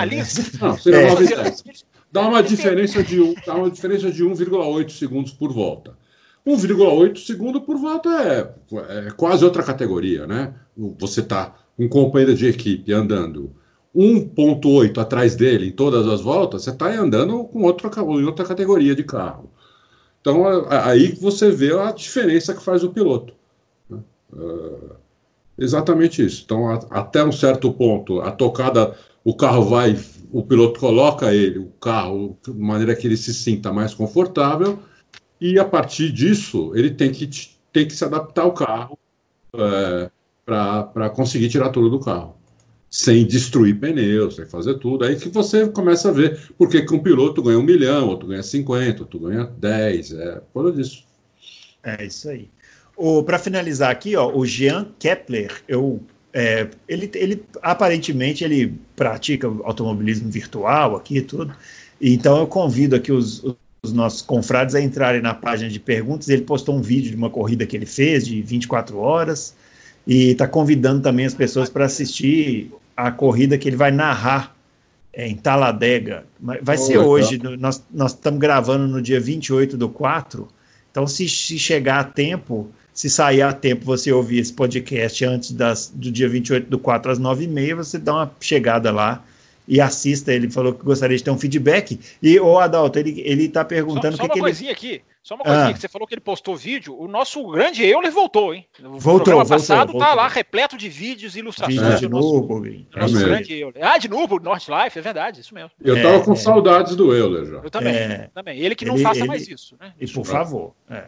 E o Adalto, ele quer saber, o Jean Kepler, o que, que ele faz para. como que ele faz para mandar textos como colaborador. Você quer mandar a resposta para ele lá na página? É isso, eu mando, eu mando depois aí. Pra, pra ah, então tá bom. Não é fácil, não, viu, João? Você vai, você vai ser bloqueado, eu já te aviso. É, eu, eu, só digo o seguinte: ele é o, o Adalto é o editor, viu, o, o Jean? E ele bota os vídeos da cabeça dele. Então, às vezes, ele pode te dar uma rasteira, igual na minha coluna da semana passada. Não, a dessa semana, não. Essa eu não dei, né? Não, a dessa semana ele, ele se redimiu, mas a da semana passada. A da semana passada ele me deu a bela de uma rasteira, mas tá bom. O Bruno, eu quase te sacaneei de novo. Puta, eu quase. Você sabe que eu cheguei a olhar o vídeo, comecei a rir sozinho aqui. Quem me visse falar, esse cara é louco, tá vendo um vídeo de corrida e rindo, feito um condenado. Falei, não, não vou fazer isso. Aí pôs outro. que bom, muito bem, a voz da consciência. É isso, pessoal. A gente chegando ao final aqui do nosso podcast dessa semana, de número 50. E a gente volta na próxima semana, então, com mais loucos por automobilismo. Quem sabe aí com mais novidades, né? Com mais alguma confirmação mais concreta aí desse calendário da Fórmula 1. Vamos torcer. Fiquem em casa, um grande abraço e até a próxima semana. Valeu!